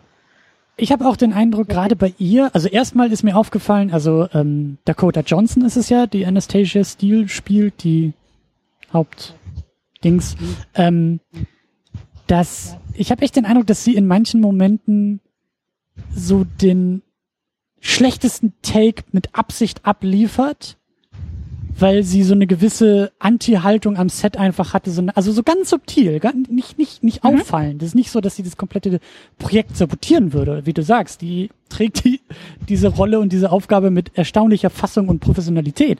Aber ich habe manchmal echt das Gefühl, dass da so ein paar ähm, Sätze, also die Art und Weise, wie sie diese Sätze abliefert. Das ist wirklich so, so erster Take am Set und sie denkt sich, also ich mach, ich, ich guck mal, womit ich hier überall durchkomme. Und ich mache jetzt ja. mal wirklich so den schlechtesten Take, den ich mit Vorsatz und Anlauf machen kann. Aber schon so, dass man mir jetzt nicht vorwerfen kann, ich wäre jetzt in so einer Anti-Haltung. Und dann mal gucken, was draus wird. Und ich habe den Eindruck, dass alle an diesem Set immer gesagt haben nach dem ersten Take, alles klar, haben wir es im Kasten, wunderbar, machen wir weiter.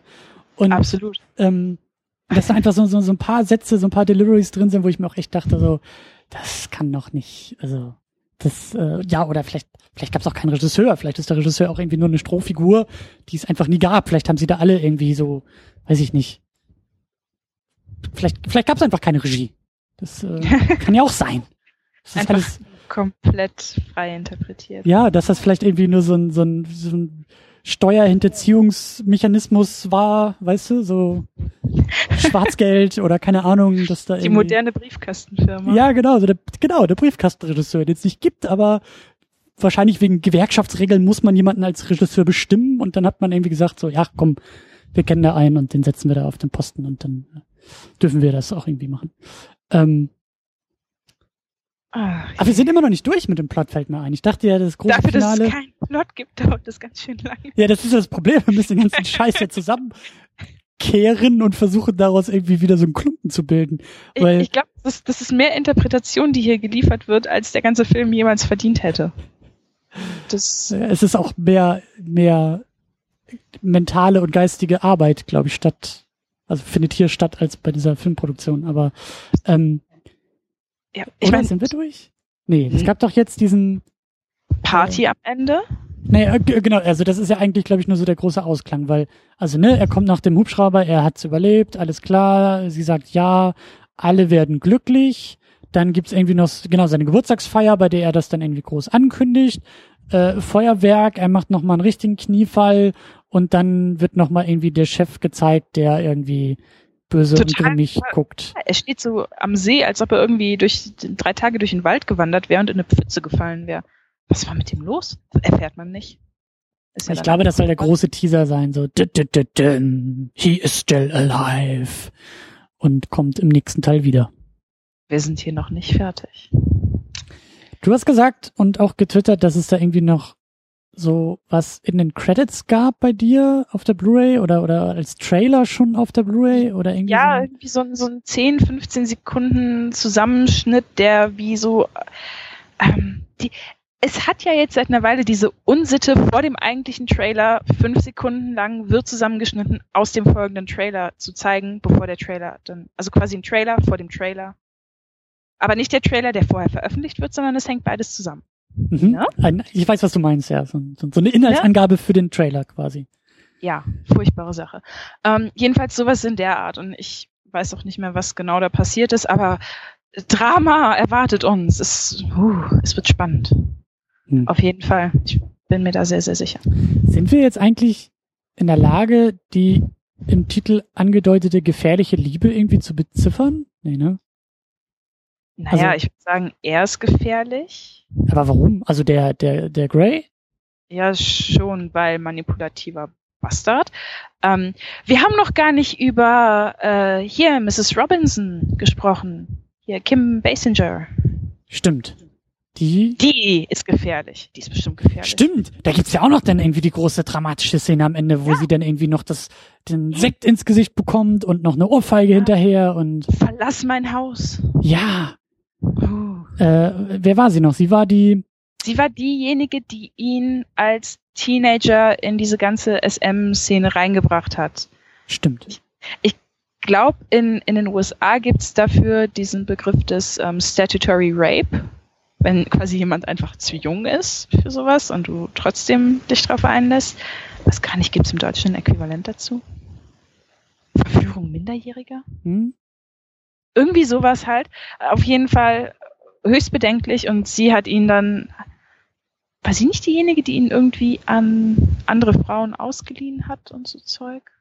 Irgendwas war da. Sie ist auf jeden Fall der Grund für seine, ja. oder äh, der Auslöser vielleicht eher für genau. seine äh, Praktiken und so, wie er ist. Ja, aber er kommt doch immer zu ihr zurück. Ich meine, er bringt Anna zu ihr, damit sie ihr irgendwie die Haare machen kann oder so. Ach, also, ja. Oh.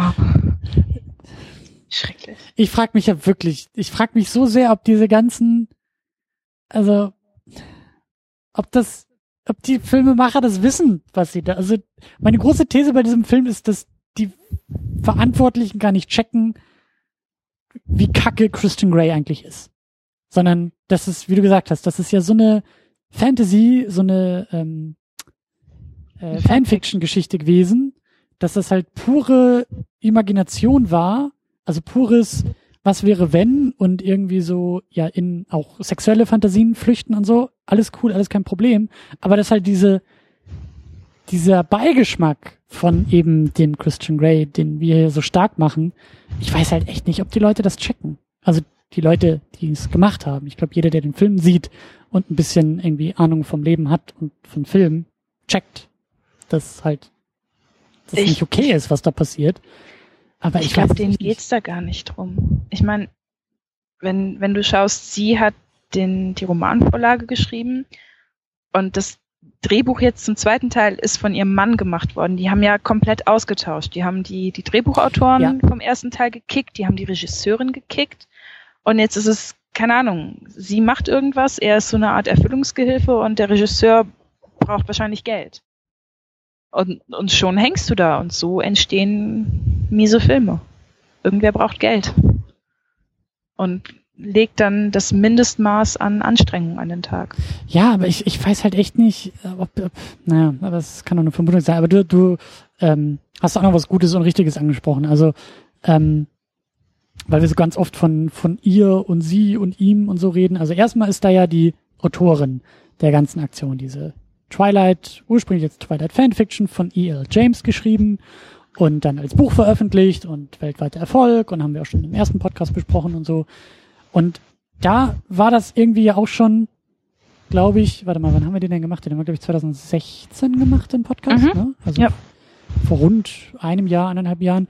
Und da war ja, glaube ich, ich weiß gar nicht, ob die Produktion dieser beiden Fortsetzungen da schon aktiv war, aber ich kann mich noch dran erinnern, dass das so ein, auf jeden Fall nach dem ersten Film, also der erste Film ist 2015 rausgekommen, und da gab es halt so eine große Kontroverse, dass halt die Autorin, die Frau James, halt nicht zufrieden war irgendwie mit dem Film und da viel rum rumort wurde, dass da was passiert in Sachen Produktion. Und dass die Produktion, glaube ich, auch ein bisschen später angelaufen ist, als mhm. die eigentlich sollte und dass die eben, wie du gesagt hast, Regisseur nochmal ausgetauscht, also ist jetzt James Foley, der irgendwie auch schon eine Staffel oder zwei von House of Cards gemacht hat und äh, äh, also Twin Peaks.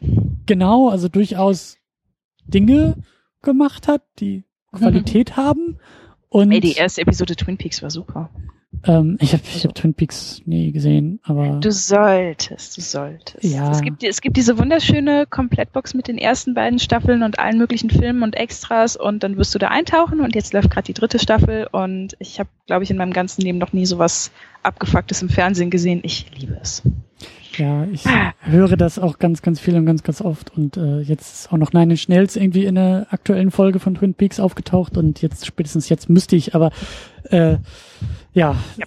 Serien und so. Aber ähm, auch wieder ein ganz anderes Thema. Aber ähm, ja, Regisseur gibt es, aber auf jeden Fall ein ganz anderer und irgendwie jetzt ihr Ehemann hat das Drehbuch geschrieben und sie war wohl eben sehr unzufrieden beim ersten Film und auf jeden Fall so ein personeller Wechsel und äh, ja, ähm, ich weiß nicht, ob es die Sache besser oder schlechter gemacht hat, aber ähm, naja, ich, wie gesagt, ich, ich bezweifle immer noch, dass da irgendwie also da, das, das wäre echt so ein, so ein Thema, da müsste man echt so da, also, da muss es bestimmt so filmwissenschaftliche Aufsätze geben. Da, da, da, da, es wird mich echt, oder Literaturwissenschaftler oder einfach Menschen mit viel Zeit und Energie äh, und vielleicht auch irgendwie Passion zu diesem Thema oder auch zu diesem Franchise, aber da, ich gehe davon aus, dass da auch schon Leute mal mehr recherchiert haben, wie da so diese ganzen äh, Zusammenhänge und Beziehungen sind und wie auch die Autorin selbst über ihr Werk spricht, weil das ist, also wenn ich die Interviewmöglichkeit hätte. Das wäre das erste, was ich sie, was ich sie fragen würde. So erzähl, ja, so beschreib du doch mal bitte den Christian Grey in deinen eigenen Worten. So, was zeichnet ihn aus? Was macht ihn vielleicht irgendwie sympathisch? Und gibt es vielleicht auch Dinge, die ihn unsympathisch machen? Und ich weiß es halt einfach nicht, ob sie, ob sie dann einfach sagt, so ja, der ist toll und das ist so ein, weißt du, so ein Idealzustand irgendwie von Mann und den muss man halt dann irgendwie nur mit so einer romantischen Liebe irgendwie dann noch mal ein bisschen besser machen und dann ist alles toll? Oder ob die checkt, dass da einfach eine Menge Subtext drin ist, der sagt, ey, dieser Typ ist eigentlich nicht, weil er mit Peitsche im Bett unterwegs ist, sondern weil der halt so ein Arschloch ist und so ein übergriffiger ähm, Verbrecher im Grunde genommen, äh, der gehört halt deswegen weggesperrt. So, da haben wir auch letztes Mal, ach, das, bei diesem ersten Film, dann taucht er auf einmal in ihrem Heimatort auf.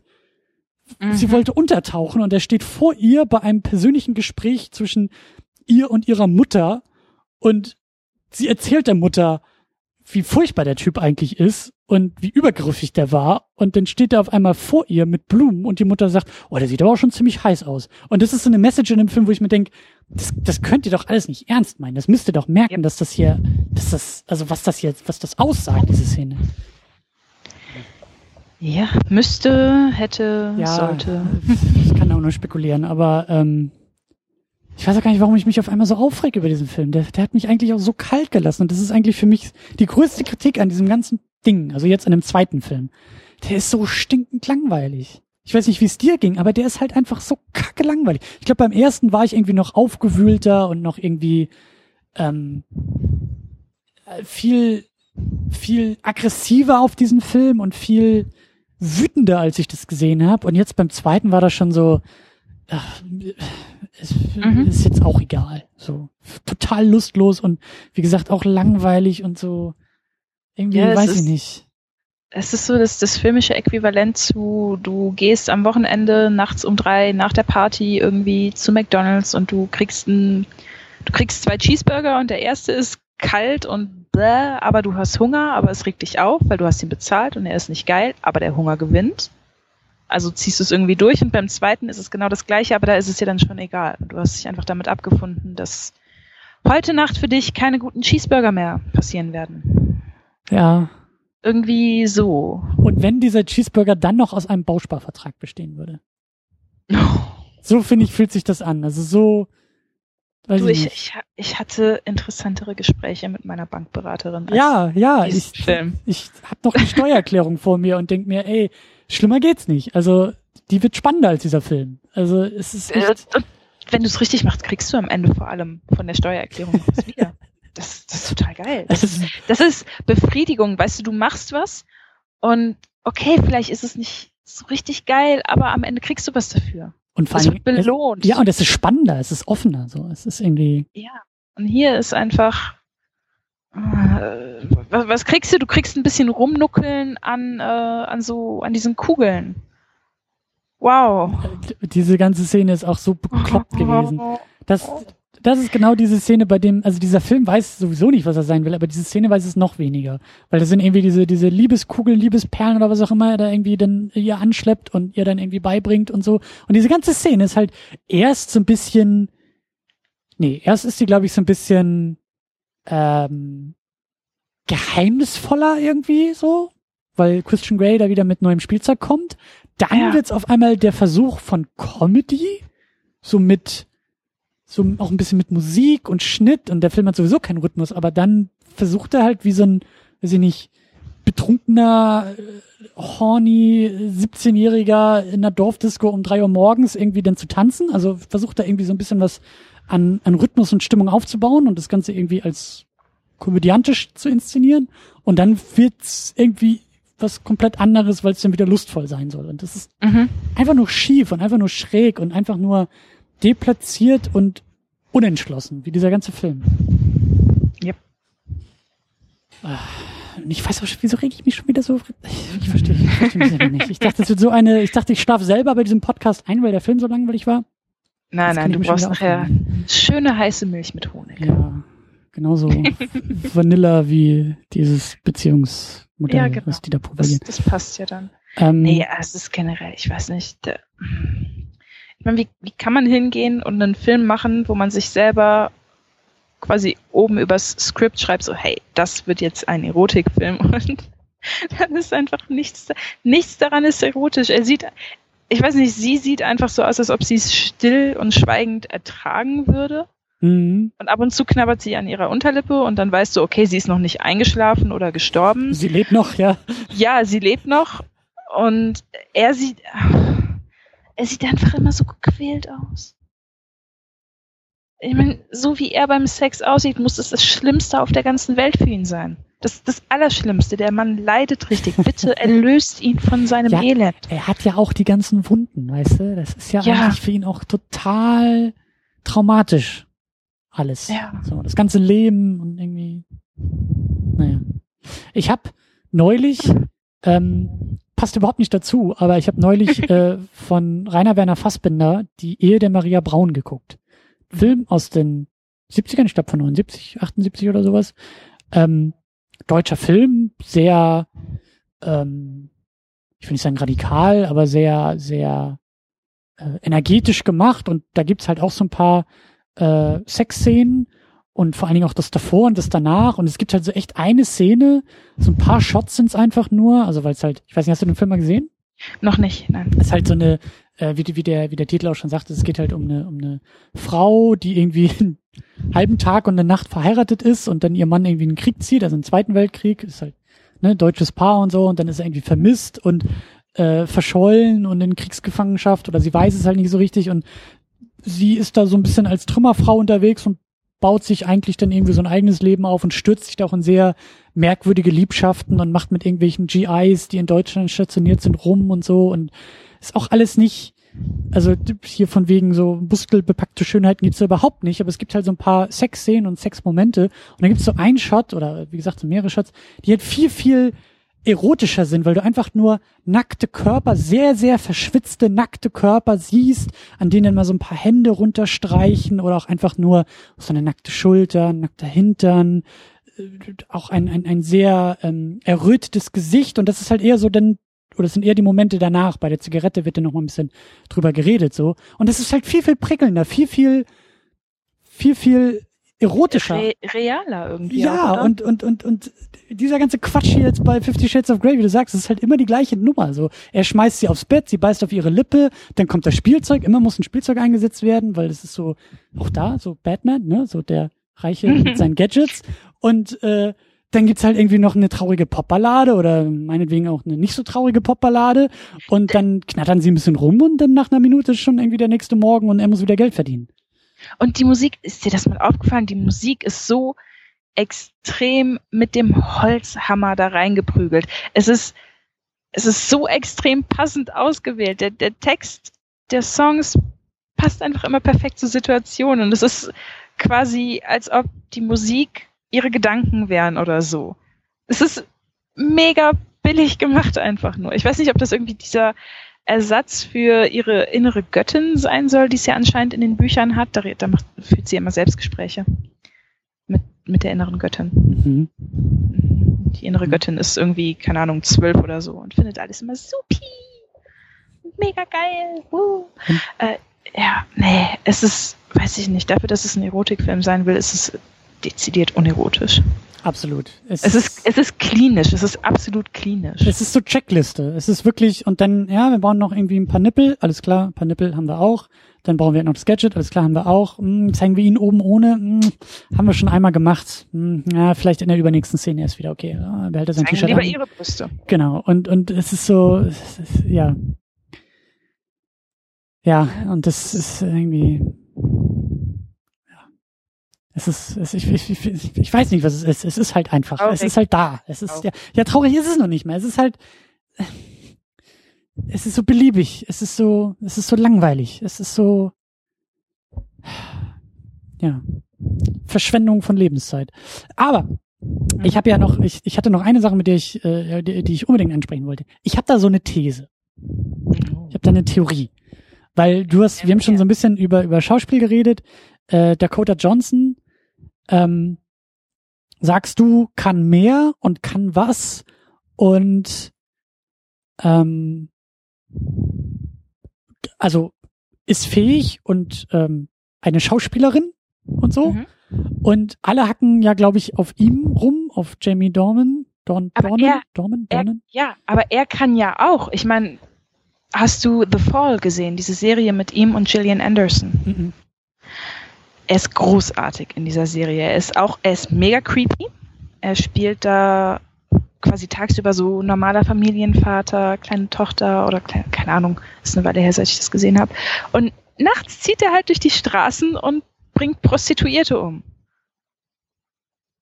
Und es ist so, er, er spielt das so gut und es ist so richtig eine Performance, die sich so unter die Haut begibt und da richtig für Unwohlsein sorgt und er taucht auf dem Bildschirm auf und du hast, du kriegst Gänsehaut, aber aus den exakt richtigen Gründen, weil er einfach wirklich gruselig spielt, weil die Figur gruselig ist und weil sie auch als genau das gezeigt wird. Und es ist eine meisterhafte Leistung und ich verstehe nicht, wie, wie dieser Qualitätsabfall passieren kann. Ich kann mir das nur so erklären, dass er einfach gar keinen Bock darauf hat.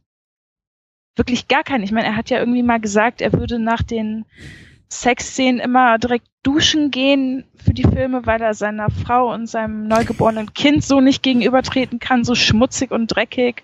Und ah. das ist eigentlich äh, unterstütze meine These. Also meine These ist, dass er innerhalb der nächsten, guck mal, ich glaube, nächstes Jahr kommt der dritte Film raus. Ich denke, dass der innerhalb der nächsten drei bis fünf Jahre äh, uns ein bis dreimal richtig krass überraschen wird. Ich mhm. glaube, also ich glaube auch er, also in fünf Jahren ist, ist, ist er ein Riesenstar und ein wahnsinnig guter Schauspieler, weil er, weil er dann erst kann und darf. Also. Ja, ich, ich meine, so Zeug hängt dir ja auch nach.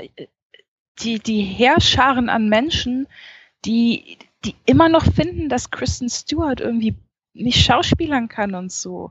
Weil sie irgendwann mal vor zehn Jahren Twilight gesehen haben. Ja. Das, ich, ich denke da an so Leute wie Matthew McConaughey oder eben ja. äh, Heath Ledger damals, so mit dieser Joker-Geschichte, so diese eine Rolle oder diese eine Performance, bei der man, bei der, weißt du, so all, also wie, wie, keiner verfolgt diese Fifty Shades of Grey Filme irgendwie ernsthaft. Das ist, also keiner, der hier zuhört und das ist alles so im Augenwinkel. Aber ich kann mir vorstellen, dass so die nächsten ein, zwei, drei Filme von ihm so Dinger werden, wo auf einmal so Leute auf gucken und sagen, oh, ach, das ist der Typ aus dem Film in dieser Rolle und mhm. weißt du, das, es braucht einfach nur so ein, zwei Regisseure, die, weiß ich nicht, vielleicht irgendwie so ein Scorsese oder so, der ihn total überraschend in so einer Nebenrolle castet und weißt du, dann ist er auf einmal irgendwie da und dann ist er irgendwie on the map, weißt du? Ja. Und das sehe ich halt bei Zeug ihm irgendwie. dazu hat er auf jeden Fall. Also nicht hier und nicht in diesem Film, aber ich, ich, was du gerade gesagt hast, also mich wundert es überhaupt nicht, dass, dass, dass er auch so über diesen Film redet und, und äh, ja, also und ich meine, es ist auch nicht doof. Also auch für sie ist es nicht doof. Die wissen beide und haben beide gewusst, ähm, dass das ein ein Karrierebaustein sein kann, weil das ja, wahrscheinlich klar. so ein paar Casting Türen eher öffnet, wenn du halt dann irgendwie auf so einem Zettel irgendwie so eine Summe von, weiß nicht, das ich glaube, alle Filme werden bestimmt nachher irgendwie eine Milliarde insgesamt einspielen oder so. Wenn sie ja, alle eh. draußen waren. Ist, ist Shades of Grey nicht eine Weile lang irgendwie erfolgreichster Film von einer Regisseurin gewesen, bis, bis dann jetzt danke den Göttern Patty Jenkins vorbeikam und da mal aufgeräumt hat. Ja, und, und ich glaube auch irgendwie in Sachen äh, R-Rated Movies war der, glaube ich, auch, äh, oder ist der ja immer noch, ich glaube, der erste ist, glaube ich, der erfolgreichste von den beiden, aber da gibt's glaube ich, auch so ein paar Statistiken, wo er zumindest auftaucht. Und ich glaube schon, ich, ich glaube auch irgendwie so bei den erfolgreichsten Filmen des Jahres ist da teilweise irgendwie ja. dabei. Und also die Dinger werden ja geguckt und die spielen auch irgendwie Geld ein. Und ich glaube schon, dass das so, dass das auch kluges kluge Auswahl eigentlich der, der, der beiden Hauptdarsteller war. So, die haben halt keinen Bock drauf und das sieht man und das weiß, glaube ich, auch jeder und das ist verständlich, aber naja, sowas braucht, sowas braucht es halt in Hollywood, so, um, um da irgendwie weiterzukommen. Kannst ja. halt nicht irgendwie sagen, ja, ich habe da mal so drei Filme gemacht und die haben dann irgendwie, weiß ich nicht, zwei Leute geguckt, so. Aber naja. Schade, ich dachte, ich kann jetzt hier so eine ganz kontroverse These aufstellen und du haust dagegen und sagst, nein, der Dornen, der kann überhaupt nichts und so. Aber, aber äh, weil, wirklich auch nur, weil ich ein paar Folgen von The Fall gesehen habe und da echt. Ich habe das auch nach dem ersten Shades of Grey geguckt und war dann wirklich so mind blown. er ist wirklich, er ist grandios. Und ich meine, Gillian Anderson macht in der Serie mit, das ist sowieso Pflichtprogramm. Es sollte für jeden Pflichtprogramm sein. Ja, ich habe es ja nicht so mit Serien. Das ist ja so mein Oh. Weißt du? Mein Kryptonit sind Serien. Oh nein. Ja. Aber irgendwann vielleicht. Aber gibt es nicht so feines Zeug? Ich habe mein letztes Wochenende jetzt mit äh, Mr. Robot verbracht und es ist so gut gewesen. Ich habe direkt die übelste Paranoia bekommen und überlegt, ob ich meinen Facebook-Account löschen soll, meinen Twitter-Account wegmachen sollte und Instagram ist ja auch irgendwie relativ gruselig und es hängt eh alles zusammen, aber naja man, man ist ja dann doch ein Opfer und man will sich ja unterhalten. Ja, ja, und äh, also Mr. Robot, ich, ich, ich mag den, den Hauptdarsteller total gerne. Also wenn der Interviews gibt und ich bin, also das ist ein Wahnsinnsmensch, glaube ich. Also ich finde diese Energie, wie er redet, wie er sich gibt, das finde ich so heiß, dass ich eigentlich mehr von ihm sehen will. Aber es ist halt, ich weiß nicht, da gibt es dann irgendwie, wie viele Staffeln? Drei Staffeln und irgendwie. Also ich habe jetzt zwei hier im Regal stehen, das sind absolute Blindkäufe gewesen. So, hey, es war günstig und alle sagen, es ist gut, ich nehme es mal mit. Und? Ist es das? Es ist mega gut. Ich habe jetzt die, die erste Staffel irgendwie in drei Tagen oder so jeweils abends geguckt und es ist wirklich, es ist gut gespielt, es ist verdammt gut inszeniert und es ist genauso diese Sorte Serie, die, die dich quasi an die Hand nimmt und du fühlst dich sicher und dann fängst du an, so selber zu überlegen und kommst dann zu einem Schluss, was jetzt losgeht. Und dann wird dieser, diese, diese Phase genau zwei Sekunden gehalten und dann passiert was komplett Unerwartetes. Und es ist wirklich unerwartet. Mhm. Und das, das liebe ich, wenn, wenn eine Serie das noch schafft, mich irgendwie zu überraschen. Weil ich meine, es gibt so viele Serien und irgendwann merkst du, wie Dinge sich wiederholen. Und dass, dass das Muster relativ häufig einfach das gleiche ist und Mr. Robot fällt da ziemlich raus. Also, finde ich. Ach ja. Ich sag ja also, Serien. Ja, das ist äh, die ewige Baustelle bei mir. Ja, mal gucken. Mal schauen. Jetzt muss ich auch noch, neben Twin, Twin Peaks muss ich jetzt auch noch Mr. Robot gucken und also, es ist und The Fall und ja. ähm, American Gods war auch gerade sehr gut. So viele gute Serien. Ja, irgendwann mal. Aber ähm, ich würde gern, eigentlich würde ich jetzt lieber gern mit dir über Serien auch reden, aber äh, ich weiß nicht, ob wir, wo waren wir überhaupt? Wie sind wir da? Achso, über ihn sind wir da hingekommen. Genau. Genau. Ähm, ja, dann gibt's eigentlich noch ein Thema, was ich, was ich auch noch gerne besprechen würde. Und mit dem Thema kommen wir vielleicht dann irgendwie auch so zum, zum größeren Filmding auch noch. So dieses ganze Liebes, Schrägstrich, Stalking, Schrägstrich, eigentlich, ne, nimm dir, was du willst, Prinzip, was irgendwie in diesem Film propagiert wird und was auch schon im ersten Film halt drin war. Was mich im ersten Film halt, glaube ich, noch irgendwie krasser aufgeregt hat. Ich weiß eben jetzt nicht, ob es hier weniger vorkommt oder ob es genauso schlimm ist, mir aber weniger auffällt, weil ich habe es im ersten Film schon mal gesehen. Aber so dieses ganze, dieses ganze Konstrukt, dieses ganze Beziehungsding und dieses ganze, ja, also was halt eben Christian Grey ausmacht und sich durch den ganzen Film auch zieht. Das, ich weiß nicht. Wie gehst du damit um? Also das ist doch, da will man doch schreien, sich die Haare ausreißen und das Zimmer verlassen, oder? Im Prinzipiell schon, ja. Es ich weiß gar nicht, ob sich das wirklich lohnt, da länger drüber nachzudenken, weil das ist ein Kaninchenbau, der kein Ende nimmt. Du wirst niemals zu irgendeinem Abschluss kommen, weil es einfach so hässlich ist, was da gezeigt wird.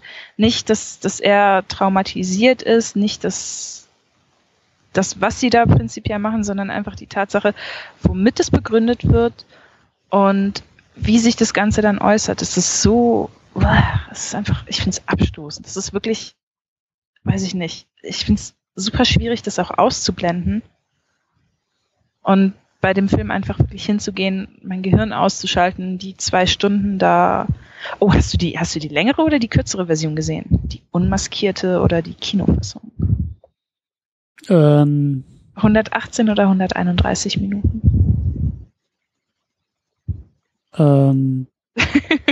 Ich glaube, es macht nicht mal einen Unterschied. ich ich glaube, die 118er habe ich geguckt. Ha. Das, Moment mal, du willst mir sagen? Es, es gibt eine 13 Minuten längere Fassung, ja. Warum? Warum? Was ist denn, was?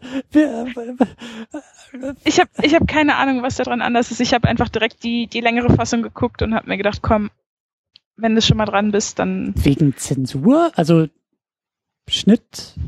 Wie geht's da noch ein bisschen härter zur Sache oder? Ich habe keine Ahnung. Hm, das, das, also, es geht, also es ging auch in der längeren Fassung nie wirklich hart zur Sache. Es ist, ich finde es generell verwunderlich, in, in Amerika ist er ja auch mit einem R-Rating davon gekommen.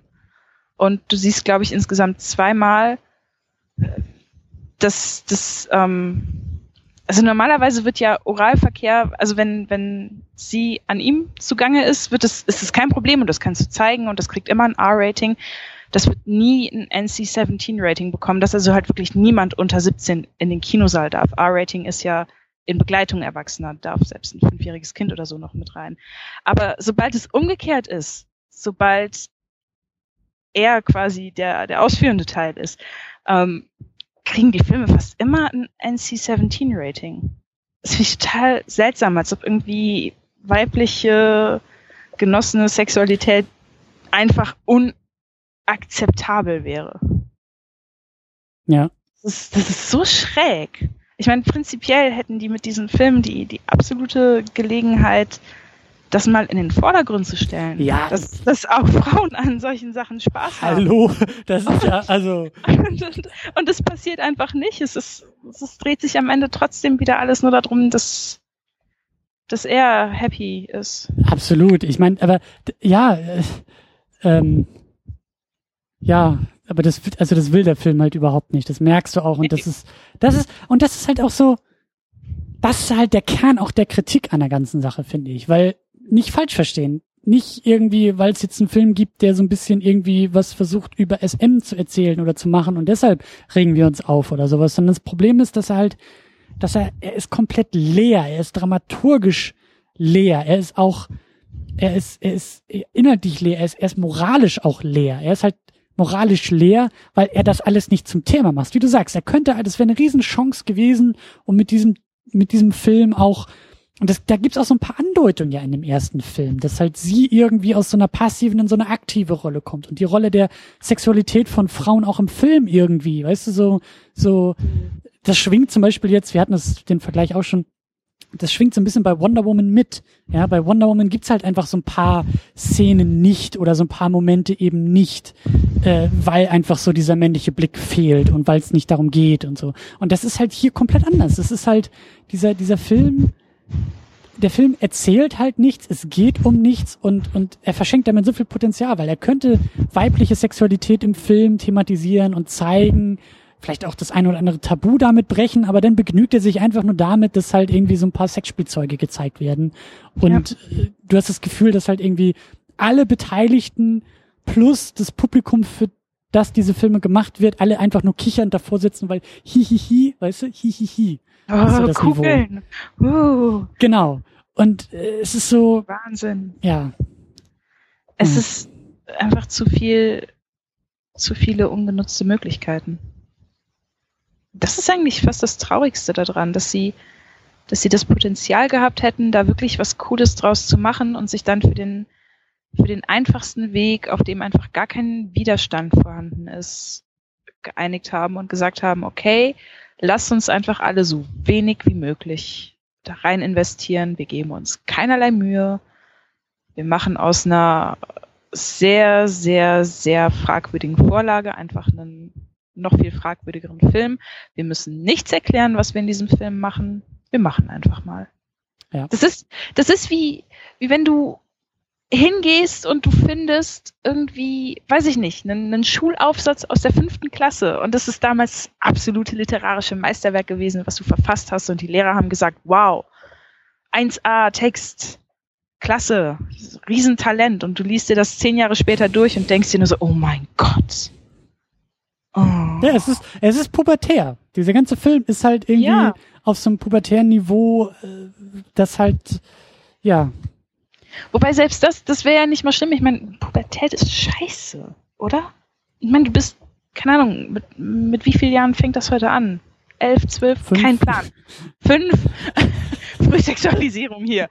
Und auf jeden Fall, du, du, weißt einfach, du weißt jahrelang nicht, wer du bist. Alle um dich herum ja, wissen besser und Du bist auf dem übelsten Selbstfindungstrip, du hast keinerlei Hilfe. Das ist scheiße. Pubertät ist absoluter Mist. Mir tut jeder Teenager leid, der da durchgehen muss, ey. Nein. Wow, würde ich nie wieder machen wollen. Schreckliche Zeit. Weil es einfach, alles ist unsicher und du weißt überhaupt nichts. Aber du hast das Gefühl, du weißt alles. Und, ja. Quasi wie dieser Film. Ja, ja, und der Film ist halt auch, äh, einerseits macht er sich irgendwie lustig über das Zitat äh, Vanilla Version of Relationships und mhm. ist selbst aber genauso Vanilla ja. wie, wie, wie, wie alles andere, weil, ja. Ja, er ist einfach so, er, er ist das, auf was er runterschauen möchte. Genau.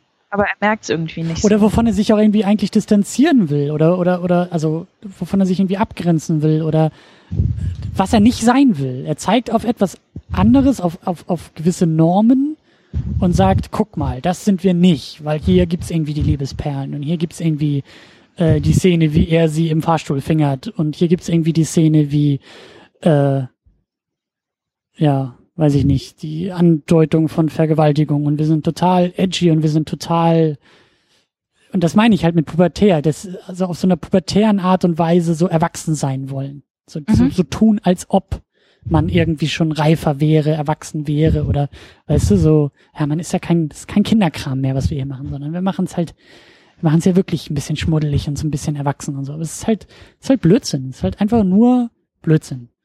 Ja.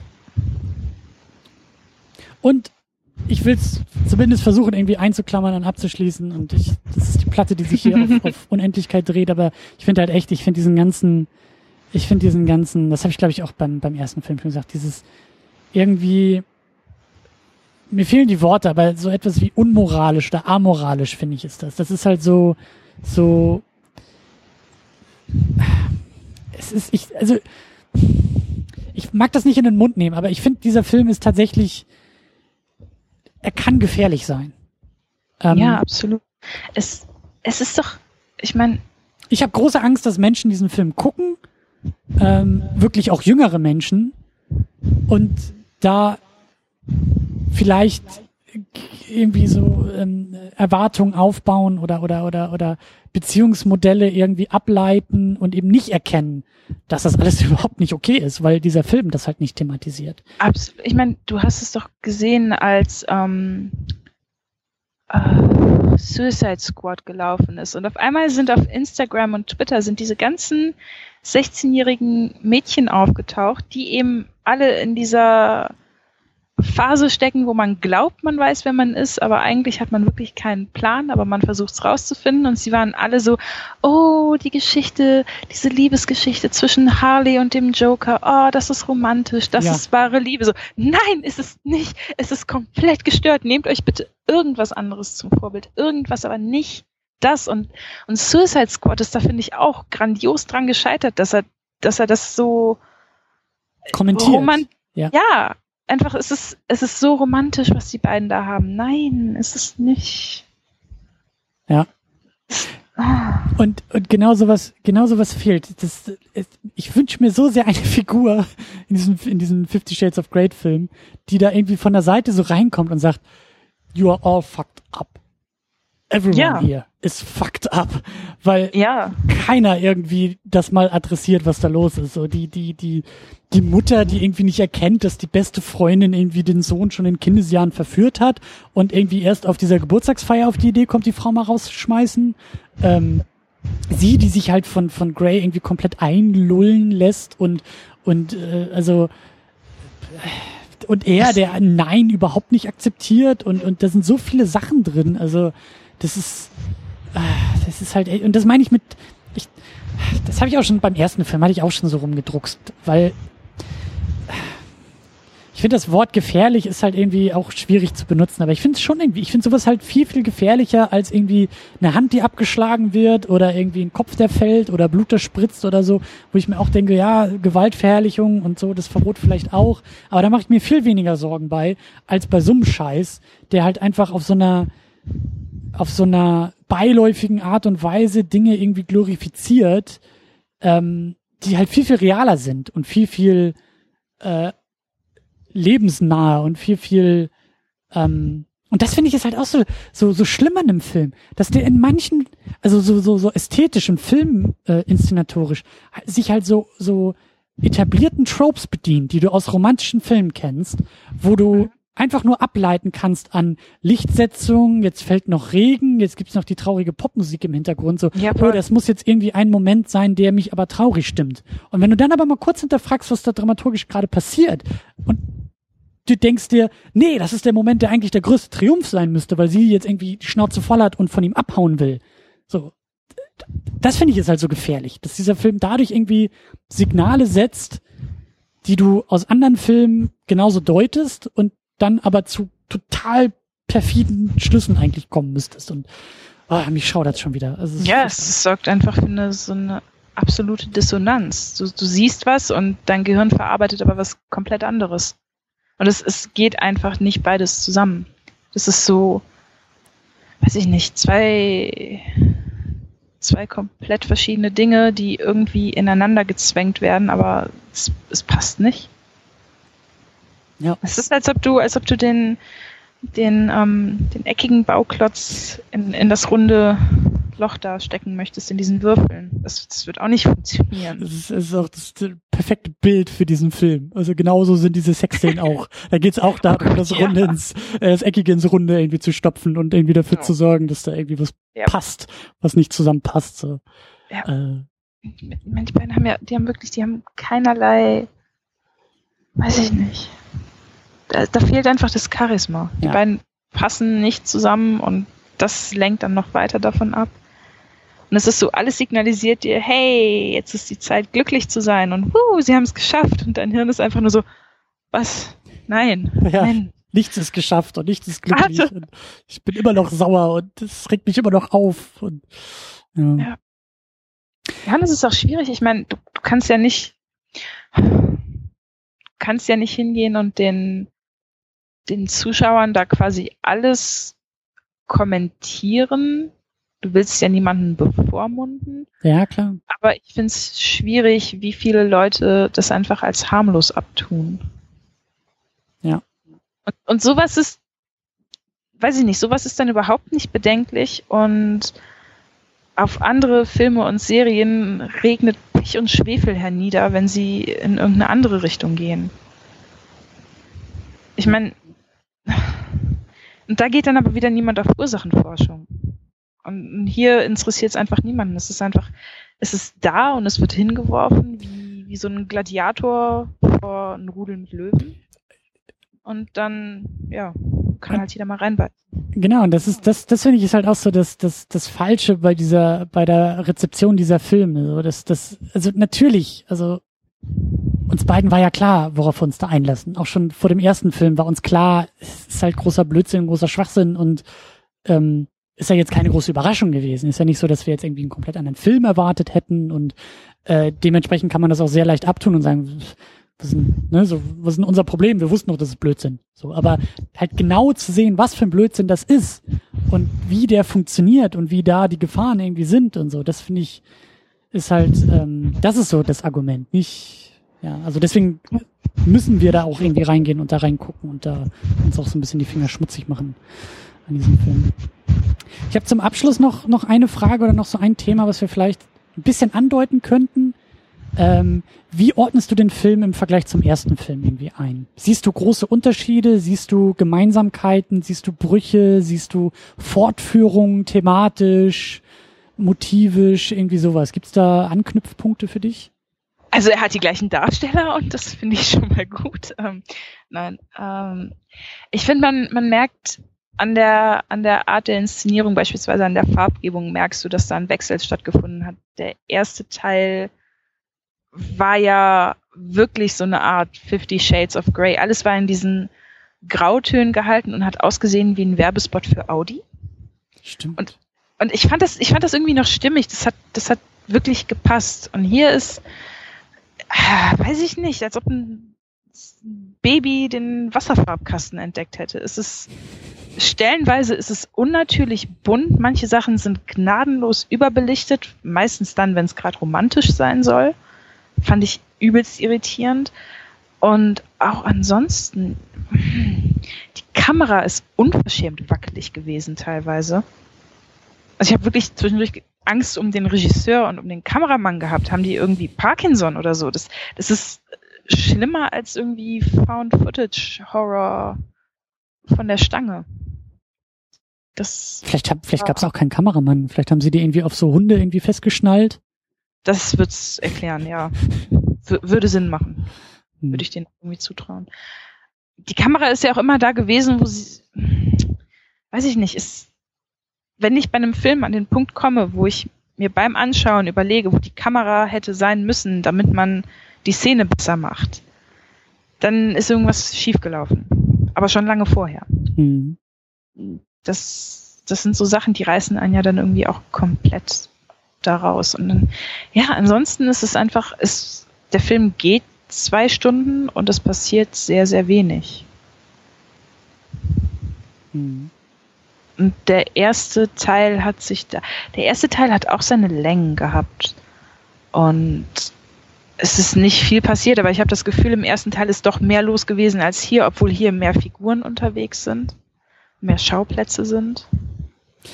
Wobei, ja, Schauplätze auch, aber ich habe das Gefühl, dass hier der zweite Teil auch irgendwie zu 80 Prozent in seinem scheiß Apartment spielt. Mhm. Weißt du, so, so dieses irgendwie, und da weiß ich nicht, irgendwie so eine, so eine, auch wie so ein, wie so ein Werbespot irgendwie, äh, weiß ich nicht, für Immobilien in New York City oder sowas, irgendwie total, ja, tröge, ja, total blass. Diesen Product Placement Party. Den ich, die ich teilweise abgefeiert habe. Also das war, das war so schamlos und so in your face. Und also da zeigt sich wirklich, dass, dass da niemand irgendwie ähm, ja. Also auf der Ebene würde ich sagen, so jeder, jeder äh, Teilnehmer an dem Film wusste, was da los ist und worauf man sich einlässt, weil das also so so so das Niveau war schon so tief, dass die Leute gesagt haben, und dann ballern wir das Ben Jerry's Eis einfach direkt in die Kamera das platzieren wir nicht nur irgendwie jetzt in diesen einen Kühlschrank mit irgendwie 20 Reihen, so dass 80 Prozent des Screens irgendwie damit verdeckt sind und links irgendwie ein Schauspieler steht. Nein, wir machen noch ein Close-up lang genug, dass du auch lesen kannst, wer die Marke ist, was die Geschmacksrichtung ja. ist und wir thematisieren das Ganze dann auch noch irgendwie inhaltlich. So, das ist schamloser geht's nicht. So, das hm, deine neue Lieblingssorte. Oh. Genau, also da oh fehlt eigentlich echt, dass da, weiß ich nicht, George Foreman irgendwie noch einen Gastauftritt, ein Cameo hat und irgendwie einen Grill verkauft. So, das wäre die nächste Stufe von, von Product Placement gewesen. So. Oder dass man irgendwie wirklich Werbespot einbaut. So fünf Minuten, so alle Schauspieler verschwinden aus der Szene und irgendwie, weiß ich nicht. Ja, für Desinfektionsmittel und so. Das wäre doch super. Hey, waren die Liebeskugeln heute mal wieder extra lange in Gebrauch? Unser Desinfektionsmittel. Meister Popper kommt dann rein, oder was? genau. Wir kümmern uns drum. Ja. Damit ähm, der nächste Einsatz garantiert ist. Wir, wir waren noch beim, beim Vergleich zum ersten Film. Äh, ich überlegte mich auch schon die ganze Zeit, was, was mir da so auffällt. Hat Danny Elfman auch für den ersten Teil die Musik komponiert? Weil das ist beim zweiten Teil so gewesen und mir ist die Kinnlade echt bis in den Keller runtergefallen. Bei, bei, bei aller Liebe, ich habe das auch bei dir, glaube ich, im Twitter-Stream gelesen, das halte ich für Fake News. Also das kann ich nicht glauben.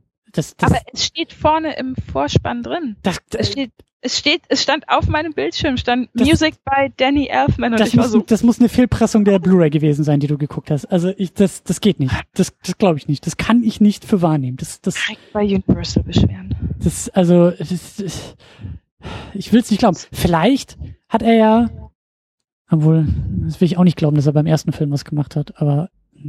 Ich, ich frag, ich frag Wikipedia gerade schnell. Das also ich, ich, ich glaube es dir ja irgendwie, aber ich will es dir Doch nicht hier, glauben. Fifty Shades of Grey, gefährliche Liebe. Und auch beim ersten Teil, oh mein Gott. Aber ist denn, das ist jetzt die nächste Frage, lief denn da überhaupt mal Score? Oh. Oder hat Danny Elfman irgendwie auf Play gedrückt am Set, damit irgendwie Coldplay-Cover irgendwie laufen? Möglich. Ich habe keine Ahnung. Hm. Oh mein Gott. Ich hatte ja das Gefühl, dass im Vergleich zum ersten Film, ähm, also ich habe das Gefühl, dass der zweite Film noch leerer ist als der erste. Ich hatte das Gefühl, also ich habe den ersten, den habe ich komplett verdrängt. Ich kann mich, glaube ich, noch so an zwei Momente erinnern, ich glaube auch, sie ist irgendwann mal in so einen Fahrstuhl am Ende, glaube ich, sogar eingestiegen und hat irgendwie gegrinst und das war irgendwie, glaube ich, ein Zeichen dafür, dass sie auf einmal irgendwie nicht mehr das Mauerblümchen ist, sondern so ein bisschen so mhm. der Versuch von Girl Power und jetzt ist sie auf einmal irgendwie, ähm, hat das Sagen und so. Ähm, und die zweite Szene habe ich auch schon wieder vergessen. Das ist, glaube ich, das Einzige, was ich aus dem ersten noch weiß. Und irgendwie, genau, die Szene am Anfang im Büro. Die habe ich, glaube ich, auch noch ein bisschen auf dem Schirm.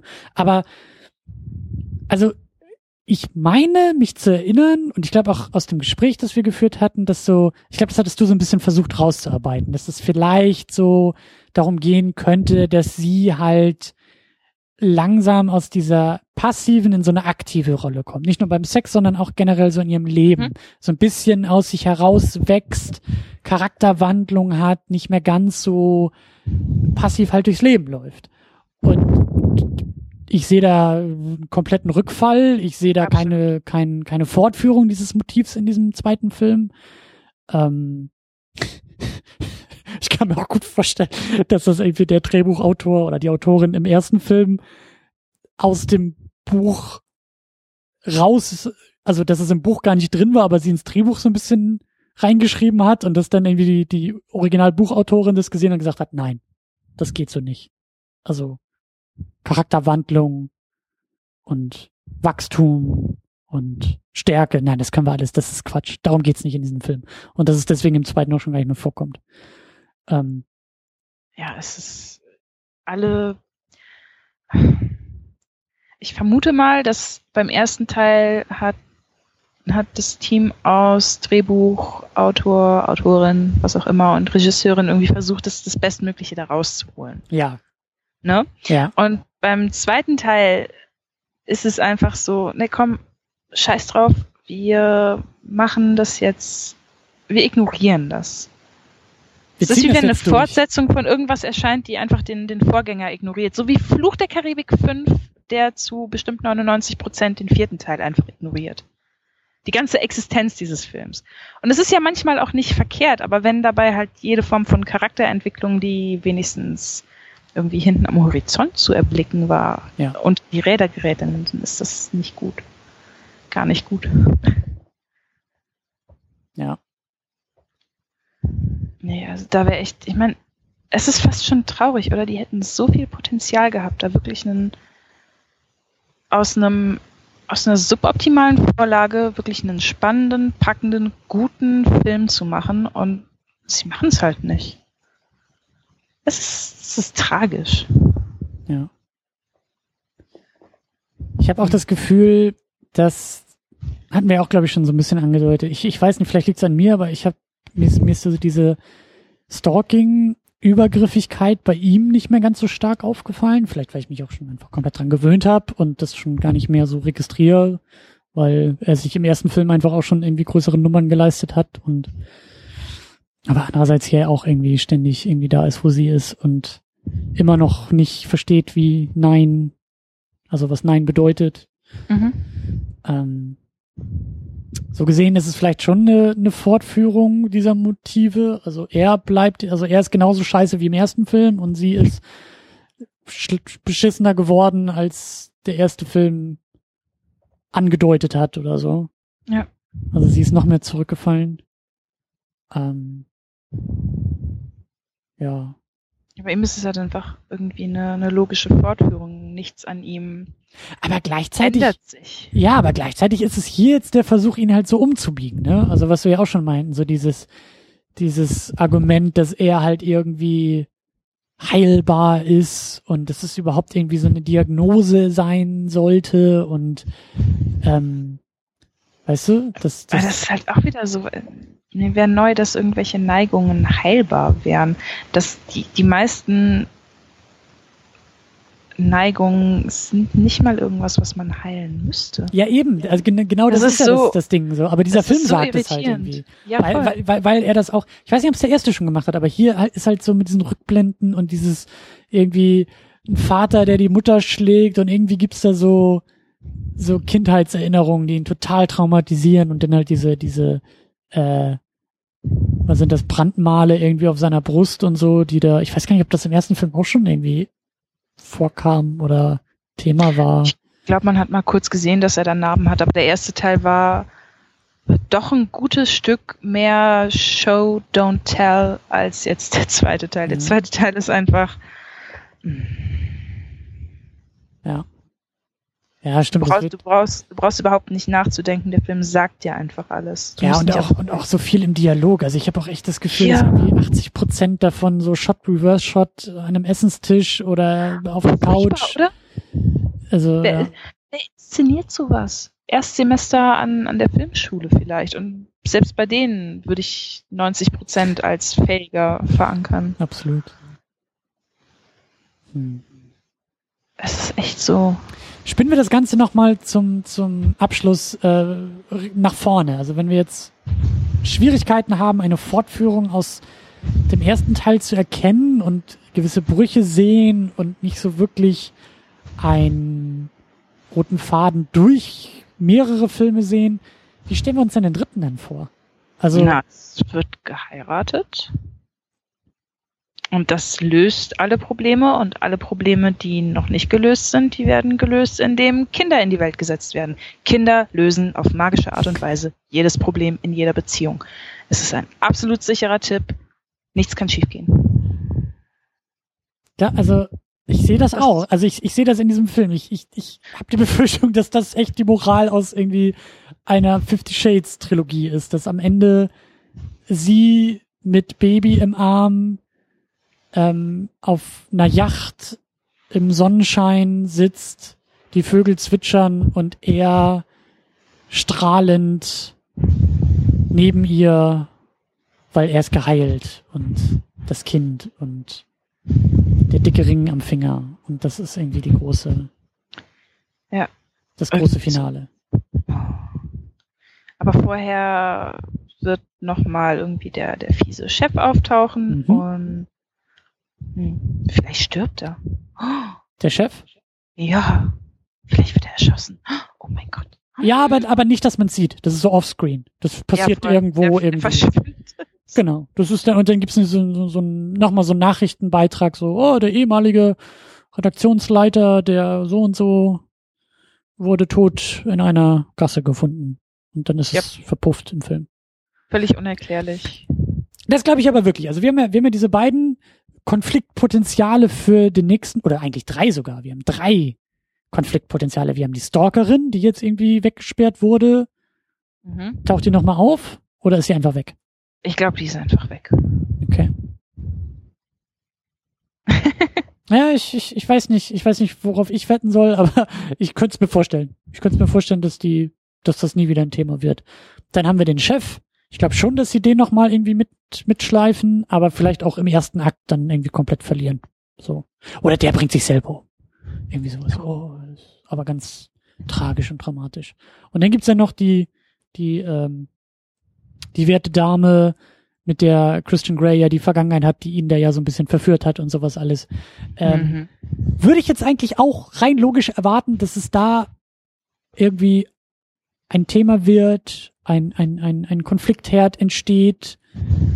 Aber ich, also ich, ich glaube es nicht. Also nicht bei diesem Film. Ich glaube, das ist irgendwie, die hat schlechte Laune und das war's.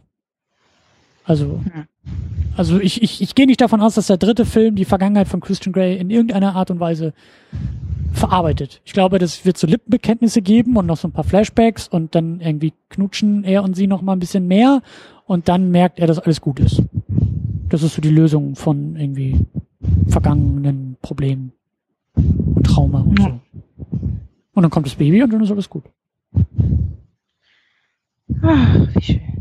Gibt es eine große Hochzeit? Also gibt es wirklich so so zehn Minuten äh, Slow Motion Kamerafahrten über irgendwie so riesen Hochzeit im Freien über grüne Wiesen und sie dazwischen in ihrem Kleid und alles ist bunt und irgendwie sowas? Naja, es ist eine Twilight-Fanfiction und Twilight hatte eine ziemlich lange, ausschweifende Hochzeit nachher am Ende. Auf jeden Fall.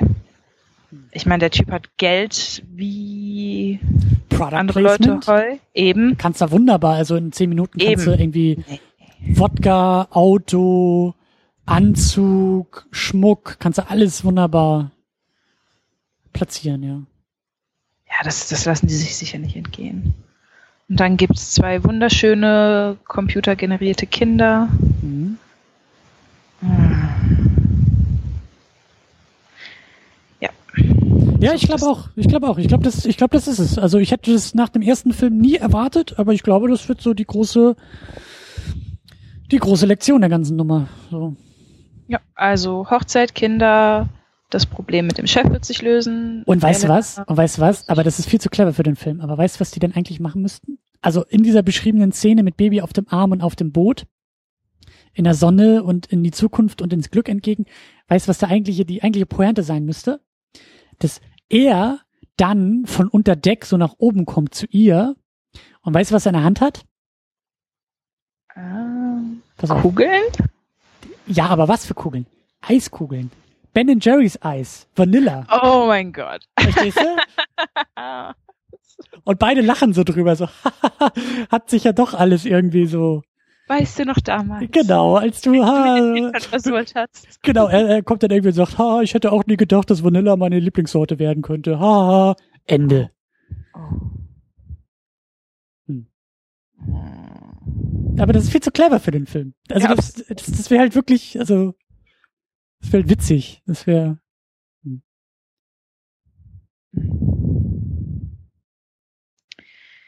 Nee, das wird bestimmt super. Es wird, es wird auf jeden Fall. Das, da, also es wird einen Film geben, es, es wird. Und dann werden wir wieder drüber reden, oder?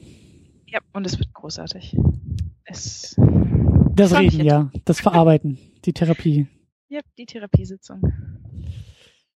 Wir haben jetzt, glaube ich, auch viel zu viel Zeit und Energie für diesen Film verschwendet, der es eigentlich gar nicht wert wäre. Wir so. Ich glaube, so lange über den Film geredet, wie der Film tatsächlich läuft. Das ist fast schon eine Echtzeitbesprechung, die nebenbei laufen kann dann. Ja.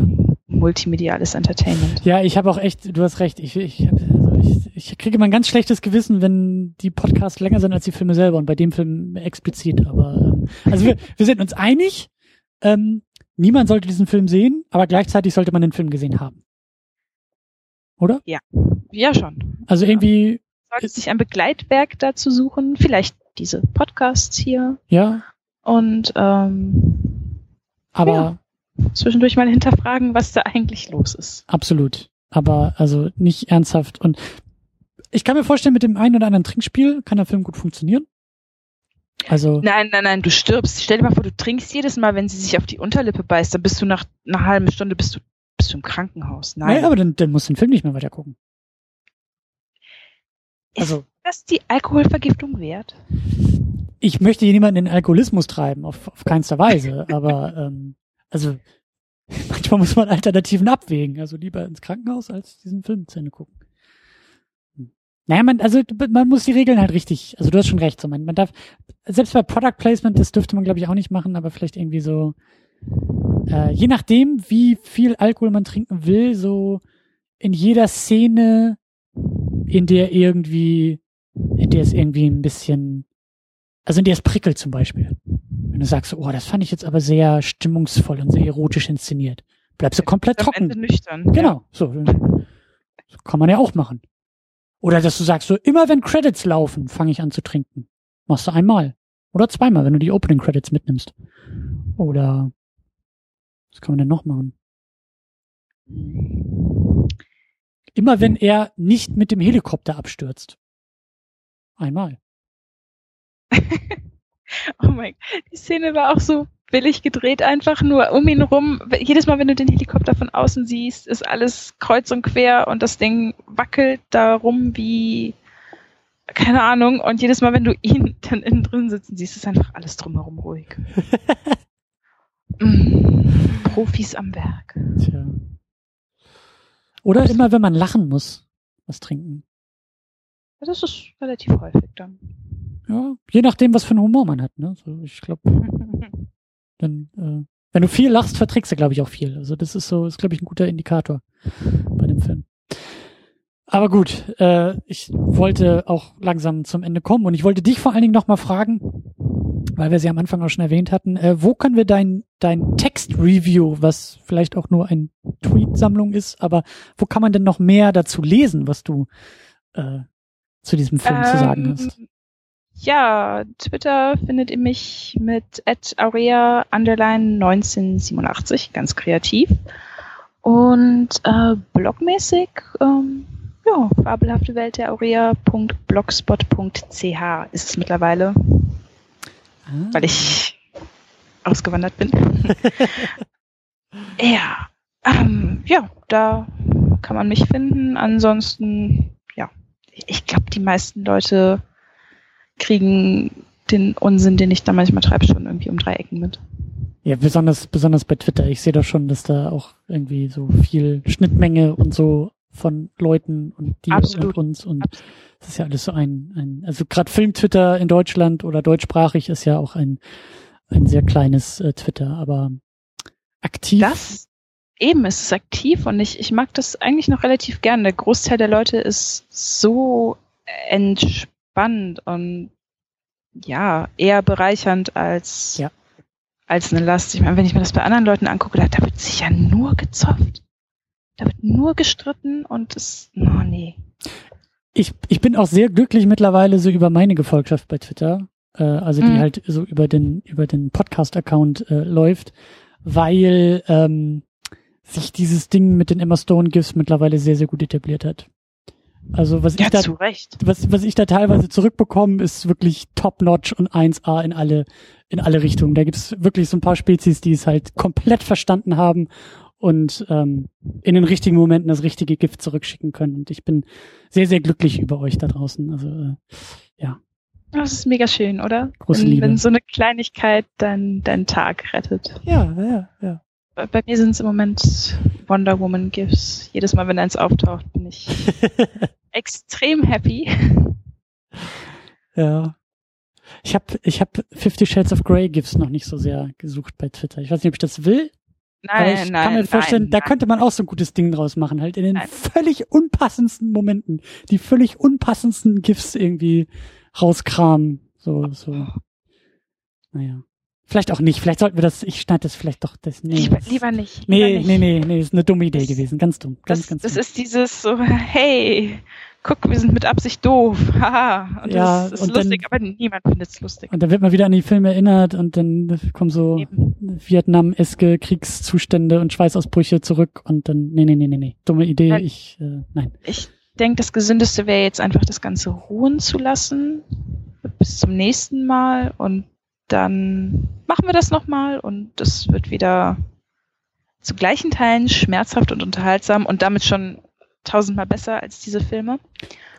Absolut. Und die, die, die, das Beste, wirklich, das kann ich jetzt schon sagen, der dritte wird mit Abstand der beste Film sein, weil es der letzte ist.